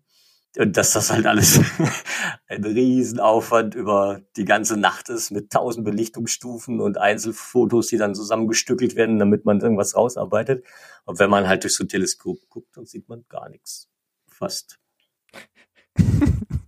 Was für ein sympathischer Nerd, dass er 10.000, 11.000 Mark für ein Teleskop ausgibt. Aber ich sag mal, das ist ein Mann, der gut rechnet. Wenn der 11.000 Mark für ein Teleskop ausgibt, dann hat er nicht unter 30.000 Mark dafür gekriegt. Ja, ich schätze auch. Dass Gerald ein vernünftiger Mensch ist, das merkt man auch daran, dass er jetzt erstmal sein Studium abschließt. Das geht noch eine ganze Weile. Also das Anstoß ist zu dem Zeitpunkt ein Bestseller, ein großer Hit. Wir sind da jetzt dann 93, 94 und das, was jetzt als nächstes passiert, ist, dass erstmal eine schnelle, wie sagtest du vorhin so schön, eine B-Variante nachgeschoben wird. In 1994 ist die Fußball-Weltmeisterschaft in den USA und das möchte Ascon gerne mitnehmen, diese Gelegenheit. Und deswegen wird das Spiel nochmal umgebaut zur World Cup Edition. Erstaunlich. Also erstmal völlig nachvollziehbar von denen. Sie haben das Spiel ja, es ist ja alles schon da, sie haben ihren Simulator, jetzt einfach nur einen Turniermodus rein und dann war's das. Aber erstaunlicherweise, was sie daraus machen, ist halt nicht nur einen Umbau des Spiels, das sie schon haben, auf die WM-Metapher mit einem Turniermodus, sondern sie machen tatsächlich so eine 1,5 Variante des Spiels. Sie fügen eine ganze Reihe von Features ein, die das Spiel vorher nicht hatte und die wohl auch vermisst wurden, sagen wir mal so. Ja. Das eine haben wir schon gesagt, das sind die Formationen, die kommen jetzt dazu und damit auch eine visualisierte Darstellung dieser Formationen und der Wert der Eingespieltheit. Das Training wird wesentlich aufgebohrt, die Spielerattribute werden aufgebohrt, also beim Trainieren, du hast ja vorher fast alle Trainingssachen aufgezählt, jetzt kann man auch eine Anti-Abseitsfalle trainieren, jetzt gibt's leichte Konditionen und harte Konditionen, Straftraining, Sprint, Kopfball, ja, Kopfball gab's vorher nicht. Jetzt ist es plötzlich eine komplexere Simulation Innovation in mancherlei Hinsicht, aber auch wieder auf diese typische Art. Sie fügen einfach Sachen hinzu, die es in der echten Welt gibt und die sie passend finden für ihr Spiel. Eins meiner Lieblingsfeatures ist, dass du jetzt aus allen Lagen schießen kannst. Es gibt jetzt zwei Sondereinstellungen pro Spiel und dann kannst du da irgendwie sagen, komm, wir gehen nur über die Flügel oder wir schießen immer auch aus der Ferne, weil der gegnerische Torwart eine Pfeife ist und sowas. Das ist ganz nett. Es hat auch dieses wirklich schöne Element, dass während der WM, wenn du dann in den Spieltagen der WM bist, gibt es dann einen Zeitplaner für deinen Tag. Da wird der einzelne Tag simuliert, kannst du dann in deinen Terminplaner einzelne Termine reinziehen. Zum Beispiel hier drei Stunden Training, dann eine halbe Stunde Mannschaftsansprache, dann gehe ich essen, dann mache ich eine Pressekonferenz und so weiter. Das ist ein bisschen wie bei Mad TV, wenn du deinen Sendeplan machst. Da ziehst du halt so paar Drag-and-Drop-Dinger rein. Und das ist auch tatsächlich ganz cool gelöst. Die World Cup Edition ist in vielerlei Hinsicht eine durchdachtere, verbesserte, detailliertere Variante von Anstoß 1, auch hübschere, hat halt nur den Nachteil, dass sie wirklich nur die Weltmeisterschaft simuliert, mit auch natürlich dem Punkt, dass wenn du verlierst, dann bist du raus. Also zumindest in den Endspielen. Das ist natürlich das Problem beim Turnierspielen. Du hast halt hier nicht deine zen-artige Saison, wie du es vorhin beschrieben hast, wo es schon mal ja. wurscht ist, wenn du mal zwei Spiele hintereinander verlierst. Ne? Das, das macht dieses ganze Konzept ein bisschen kaputt auch, finde ich, weil dann wird es halt jetzt viel wichtiger, dass du halt Einzelspiele nicht verlierst. Weil hier ist es jetzt nicht egal, dass du halt in der ersten Runde ausgeschieden bist, weil du halt die schwache Mannschaft hattest. Hier ist es jetzt sehr ärgerlich. Aber wie gesagt, insgesamt das viel rundere Spiel. Deutlich gereift, merkt man. Also es ist schon der halbe Weg gegangen auf dem Weg zu Anschluss 2. Ja, würde ich auch sagen. Gerald war da mit dran beteiligt, also stark mit dran beteiligt, konzeptionell an dem Spiel, obwohl er, wie gesagt, parallel studiert hat. Und diesen Titel hat Ascon jetzt auch international rausgebracht. Da wollten sie schon die WM-Begeisterung in Europa mitnehmen, deswegen gab es eine englische Version, eine französische Version und so weiter. Obwohl beide Mannschaften gar nicht dabei waren bei der WM in dem Jahr. Die sind leider in der Qualifikation schon ausgeschieden. Egal und überraschenderweise war insbesondere in England das ein Erfolg. Hatte so richtig keine keiner damit gerechnet ja, bei Ascot, dass tatsächlich der englische Markt mit dem Titel geknackt werden könnte. Und das hat ihnen so ein bisschen Oberwasser gegeben. Dann dachten sie, ja, wenn die die World Cup Edition schon so super finden, dann bringen wir jetzt unser Hauptspiel auch noch da raus. Hinterher, ja. Erst die World Cup Edition, dann kam auch noch Anstoß als englische Variante als On the Ball in England raus. Und ja, das lief nicht mehr so gut. Genau, und die haben sie gehasst. Es war alles falsch für die. Es war so ein richtig deutsches Ding man kann uns eine gewisse Naivität nicht absprechen, glaube ich. Das, wir haben echt gedacht, nach der WM-Geschichte, das läuft jetzt einfach, das akzeptieren sie. Aber die Engländer sind fußballtechnisch nicht witzig. also halt gar nicht. Man kann auch keinen Ball da reinbringen, der irgendwie grinst. Es geht halt nicht. Ich erinnere mich an Bewertungen. Der war unser Chef damals, der Holger Flöttmann war da drüben, hat es präsentiert und der Redakteur hat am Ende geschrieben, It was one of the most boring hours of my life. I was sweating boredom. Das ist vernichtend. Da haben wir, glaube ich, 18 Prozent gekriegt oder sowas. Also es ist richtig krass. Ja, das ist ja ein Schicksal, das haben auch andere Fußballmanager aus Deutschland dann in England erlebt. Und ehrlicherweise hat es ja der Gerald dann später mit seinem Footballmanager bei EA auf eine Art auch nochmal erlebt, obwohl der natürlich viel internationaler war von der Ausrichtung. Ja. Die haben kein Bein an den Boden gekriegt in England. In England setzt man andere Schwerpunkte. Das ist einfach so. Das ist einfach so, das stimmt. Also zumindest hier mal der einfachste Punkt. Lustige Fußballmanager mit launigen Sprüchen und kleinen Bällen mit Händen, das will in England niemand haben. Lektion gelernt. naja, Mai. Ja. Aber sie waren ja hier erfolgreich, also insofern kann man ihnen ja auch nichts vorwerfen. Ja, Fußballmanager ist halt eine lokale Sache. Es ist ja heute noch so, dass es schwierig ist, mit Fußballmanagern einen richtigen internationalen Erfolg zu landen. Also es geht im Heimatmarkt weiter. Da vergehen dann, wie gesagt, ein paar Jahre. Das Originalanstoß war 93, die World Cup Edition 94, dann passiert eine Weile nichts. Und 97 kommt dann Anstoß 2. Da hat Gerald Küller sein Studium beendet gehabt, ist dann auch tatsächlich nach Gütersloh gewechselt, um dort bei und für Ascaron zu arbeiten. Nicht nur an der Anstoßreihe übrigens. Er hat zum Beispiel die Wirtschaftssimulation für mehr, die Kunst zu erben. Das ist die Neuauflage des Remakes des originalen Vermeers. An der hat er als Producer gearbeitet, aber dann eben auch vor allem an Anstoß 2. Und das ist schon, also insbesondere gemeinsam mit dem Add-on Verlängerung, das 98 kam, das wurde dann zusammengefasst zur Gold Edition. Und diese Gold Edition, die gilt eigentlich als das beste Anstoß. Es gibt auch Fans, die mögen das Dreier sehr gerne, aber üblicherweise würde man das Zweier schon auf diesen Thron stellen. Das Zweier ist halt zu dem Zeitpunkt das beste Spiel. Und das Dreier ist erst Jahre später ein gutes Spiel. Wie alle Anstoße kommen ja verbuggt raus. Das erste vielleicht noch am wenigsten, das zweite hatte auch Probleme und das dritte auch schon ziemlich. Und das dritte hat noch eine ganze Weile gebraucht, bis es auf einem Niveau war, dass es gespielt wird. Aber jetzt heute in den Foren habe ich jetzt den Eindruck, man liest mehr über aktive Spieler vom Dreier als vom Zweier. Obwohl ich jetzt in meiner Erinnerung und meinem Vergleich von den Spielen nebeneinander immer das Anschluss 2 Gold als das beste Anschluss bezeichnet würde. Ja, wo du Anstoß 3 gerade schon die Schwierigkeiten damit genannt hast, das war ja dann auch das letzte Anstoß von Gerald Kühler bei Ascaron. Er ist ja dann zu Electronic Arts gewechselt, um da den Fußballmanager weiterzumachen. Die Anstoßserie ging dann ohne ihn weiter, noch eine ganze Reihe. Dann kam Anstoß 4 und Anstoß Action, das ist der Simulationsableger, Anstoß 2004 und so weiter. Aber das Anstoß 3 war, wie gesagt, das letzte und es war auch deshalb das letzte, weil das eine sehr anstrengende Erfahrung war. Und Ascoron, muss man dazu sagen, war eine Firma, die in ihrer Geschichte mehrmals vor der Insolvenz stand, sogar zweimal Insolvenz angemeldet hat. Das letzte Mal war ja dann die endgültige Abwicklung, die immer so ein bisschen hin und her geeiert ist zwischen großen Erfolgen und großen Abgründen und wo oft die dramatischen Situationen, also wenn es der Firma nicht so gut ging oder wenn ein Release dringend notwendig war, das erkauft wurde mit harten Einsatz der Mitarbeiter. Und so war es bei Anstoß 3 wohl auch die Crunch-Erfahrung von damals, die steckt Gerald noch in den Knochen. Anstoß 3 hatte die große Herausforderung dieses 3D-Spiels. Das hat in der Folge ganz viele Sachen ausgelöst. Es war damals natürlich auch technisch alles totales Neuland. Wir hatten wahnsinnig gute 3D-Programmierer damals. Den Bastian und den Boris. Die waren super, aber mit den ganzen Grafikkarten waren wir auch als Firma, glaube ich, total überfordert da gab es wahnsinnig viele technische Schwierigkeiten, da lief das Ding nicht und die schiere Größe dieses Projektes und die ganzen Sachen, die wir da noch gemacht haben, um irgendwas doch hinzubekommen, das war einfach wahnsinnig. Es war auch das Limit für den Kopf. War keine schöne Entwicklung. Wir sind sieben, acht, neun Monate jedes Wochenende, jedes Wochenende. Ähm, haben Essen vorbestellt, sind hingefahren. Im Januar 400 Stunden auf dem Stempelkarte.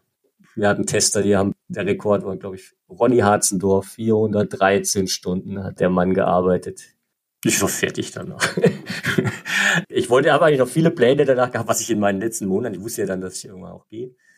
Viele Pläne, was ich da noch machen wollte, die letzten Monate, ich konnte nicht mehr. War aus. Vorbei. Da war dann auch ja ein Kulturschock, so eine ganz normale Firma, normale Menschen, normale Zeiten, normales Leben. Ganz anders. Großer Schritt. Wichtiger Schritt ging nicht mehr, war keine Chance. Ja, ich meine, über 400 Stunden, das ist ja einfach das Doppelte von dem, was ein normaler Arbeitsmonat hat. Also eine 40-Stunden-Woche kommst du normalerweise auf 170 Stunden im Monat, vielleicht 180, je nachdem, wie die Tage ausfallen. Und wenn die da 400 gearbeitet haben, dann waren die halt auch am Ende. Das ist auch das, was bei Ascaron nicht ganz selten vorkam. Sie haben sich halt auch übernommen. Sie haben versucht, bei den Großen mitzugehen mit Fähigkeiten, die sie dann vielleicht im Detail nicht hatten oder dann sind ihnen die Projekte über den Kopf gewachsen.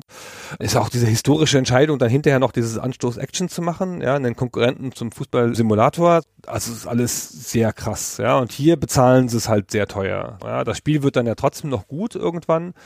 Aber jetzt geht halt der Gerald. Und der geht halt gründlich, weil er zu EA geht und da seinen Fußballmanager macht.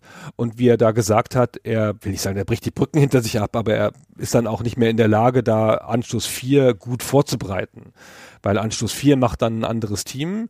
Und das ist das Spiel, was ihnen dann das Genick bricht. Bei Anschluss 4 ist dann der Wachwechsel. Ich habe den GameStar-Test nochmal gelesen. Der GameStar-Test von Anschluss 4 ist noch ganz freundlich, irgendwie 79, 78. Sie beschreiben aber die Bugproblematik, ja, dass Ascaron dreimal einen Testmuster liefern muss. Und gleichzeitig in demselben Heft testen sie den Football Manager von EA, den schon Gerald Köhler gemacht hat und der gewinnt natürlich. Daran sieht man dann auch, dass es halt vorbei war mit der Anschlussserie zu dem Zeitpunkt. Das ist auch deswegen schade, weil Anstoß natürlich erstens so eine große Marke ist, auch deswegen, weil das ein bisschen selbstverschuldet ist. Das Anstoß 4 ist ja auch so ein Katastrophenprojekt, weil das halt in kürzester Zeit durchgeprügelt werden muss und wie gesagt von einem neuen Team, das wenig Erfahrung mit dem Metier hat, das auch nicht auf den Anstoß 3 aufbauen kann. Wenn ich mich nicht ganz irre, war das der Guido Eickmeier, der da federführend war und der hatte mir später mal erzählt, dass das unlesbarer Code war von Anstoß 3, beziehungsweise dass sie halt einfach dann nichts damit anfangen konnten konnten, weil das so kompliziert war, dass sie das nicht sinnvoll extrahieren konnten und deswegen alles neu schreiben mussten. Also wenn das so war, dann ist das natürlich auch eine Hypothek für ein neues Projekt, das in kürzester Zeit fertig sein muss. Da hat sich, glaube ich, Ascaron selbst ein Bein gestellt. Ja, wie gesagt, das ist ja immer mal wieder passiert. Also Ascaron war halt in einer schwierigen Position. Das ist halt ein Local Champion, der aber mit großen anderen Mächten im Markt mithalten wollte und das halt nicht immer konnte. Ja, und dennoch ist Anstoß in guter Erinnerung, nicht zuletzt bei unseren Hörern, die ja uns darüber sprechen hören wollten, auch bei mir persönlich. Ich habe bis Teil zwei habe ich sie gespielt, alle Spiele, also auch die World Cup Edition und alle sehr gerne.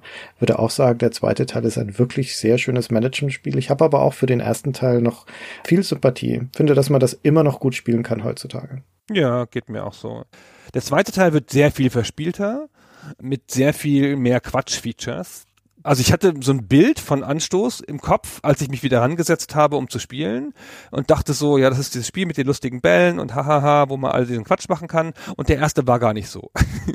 ne? Der erste ist relativ straight in seiner Art und der zweite, der wird dann halt auch ein bisschen irre. Dann kannst du den Schiedsrichter bestechen und kannst die Spieler dopen.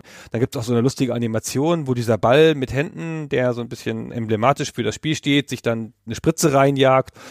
Das ist schon alles sehr schön und es funktioniert halt gut und die Additionen sind schon sinnvoll, aber auch schon damals die Presse zu dem Zeitpunkt hat gesagt, na ja, hätt's denn alle Features gebraucht jetzt, ja? Alex Brante von der PC Player sagt, ja, es sind so viele Ideen jetzt eingeflossen, weniger wäre mehr gewesen.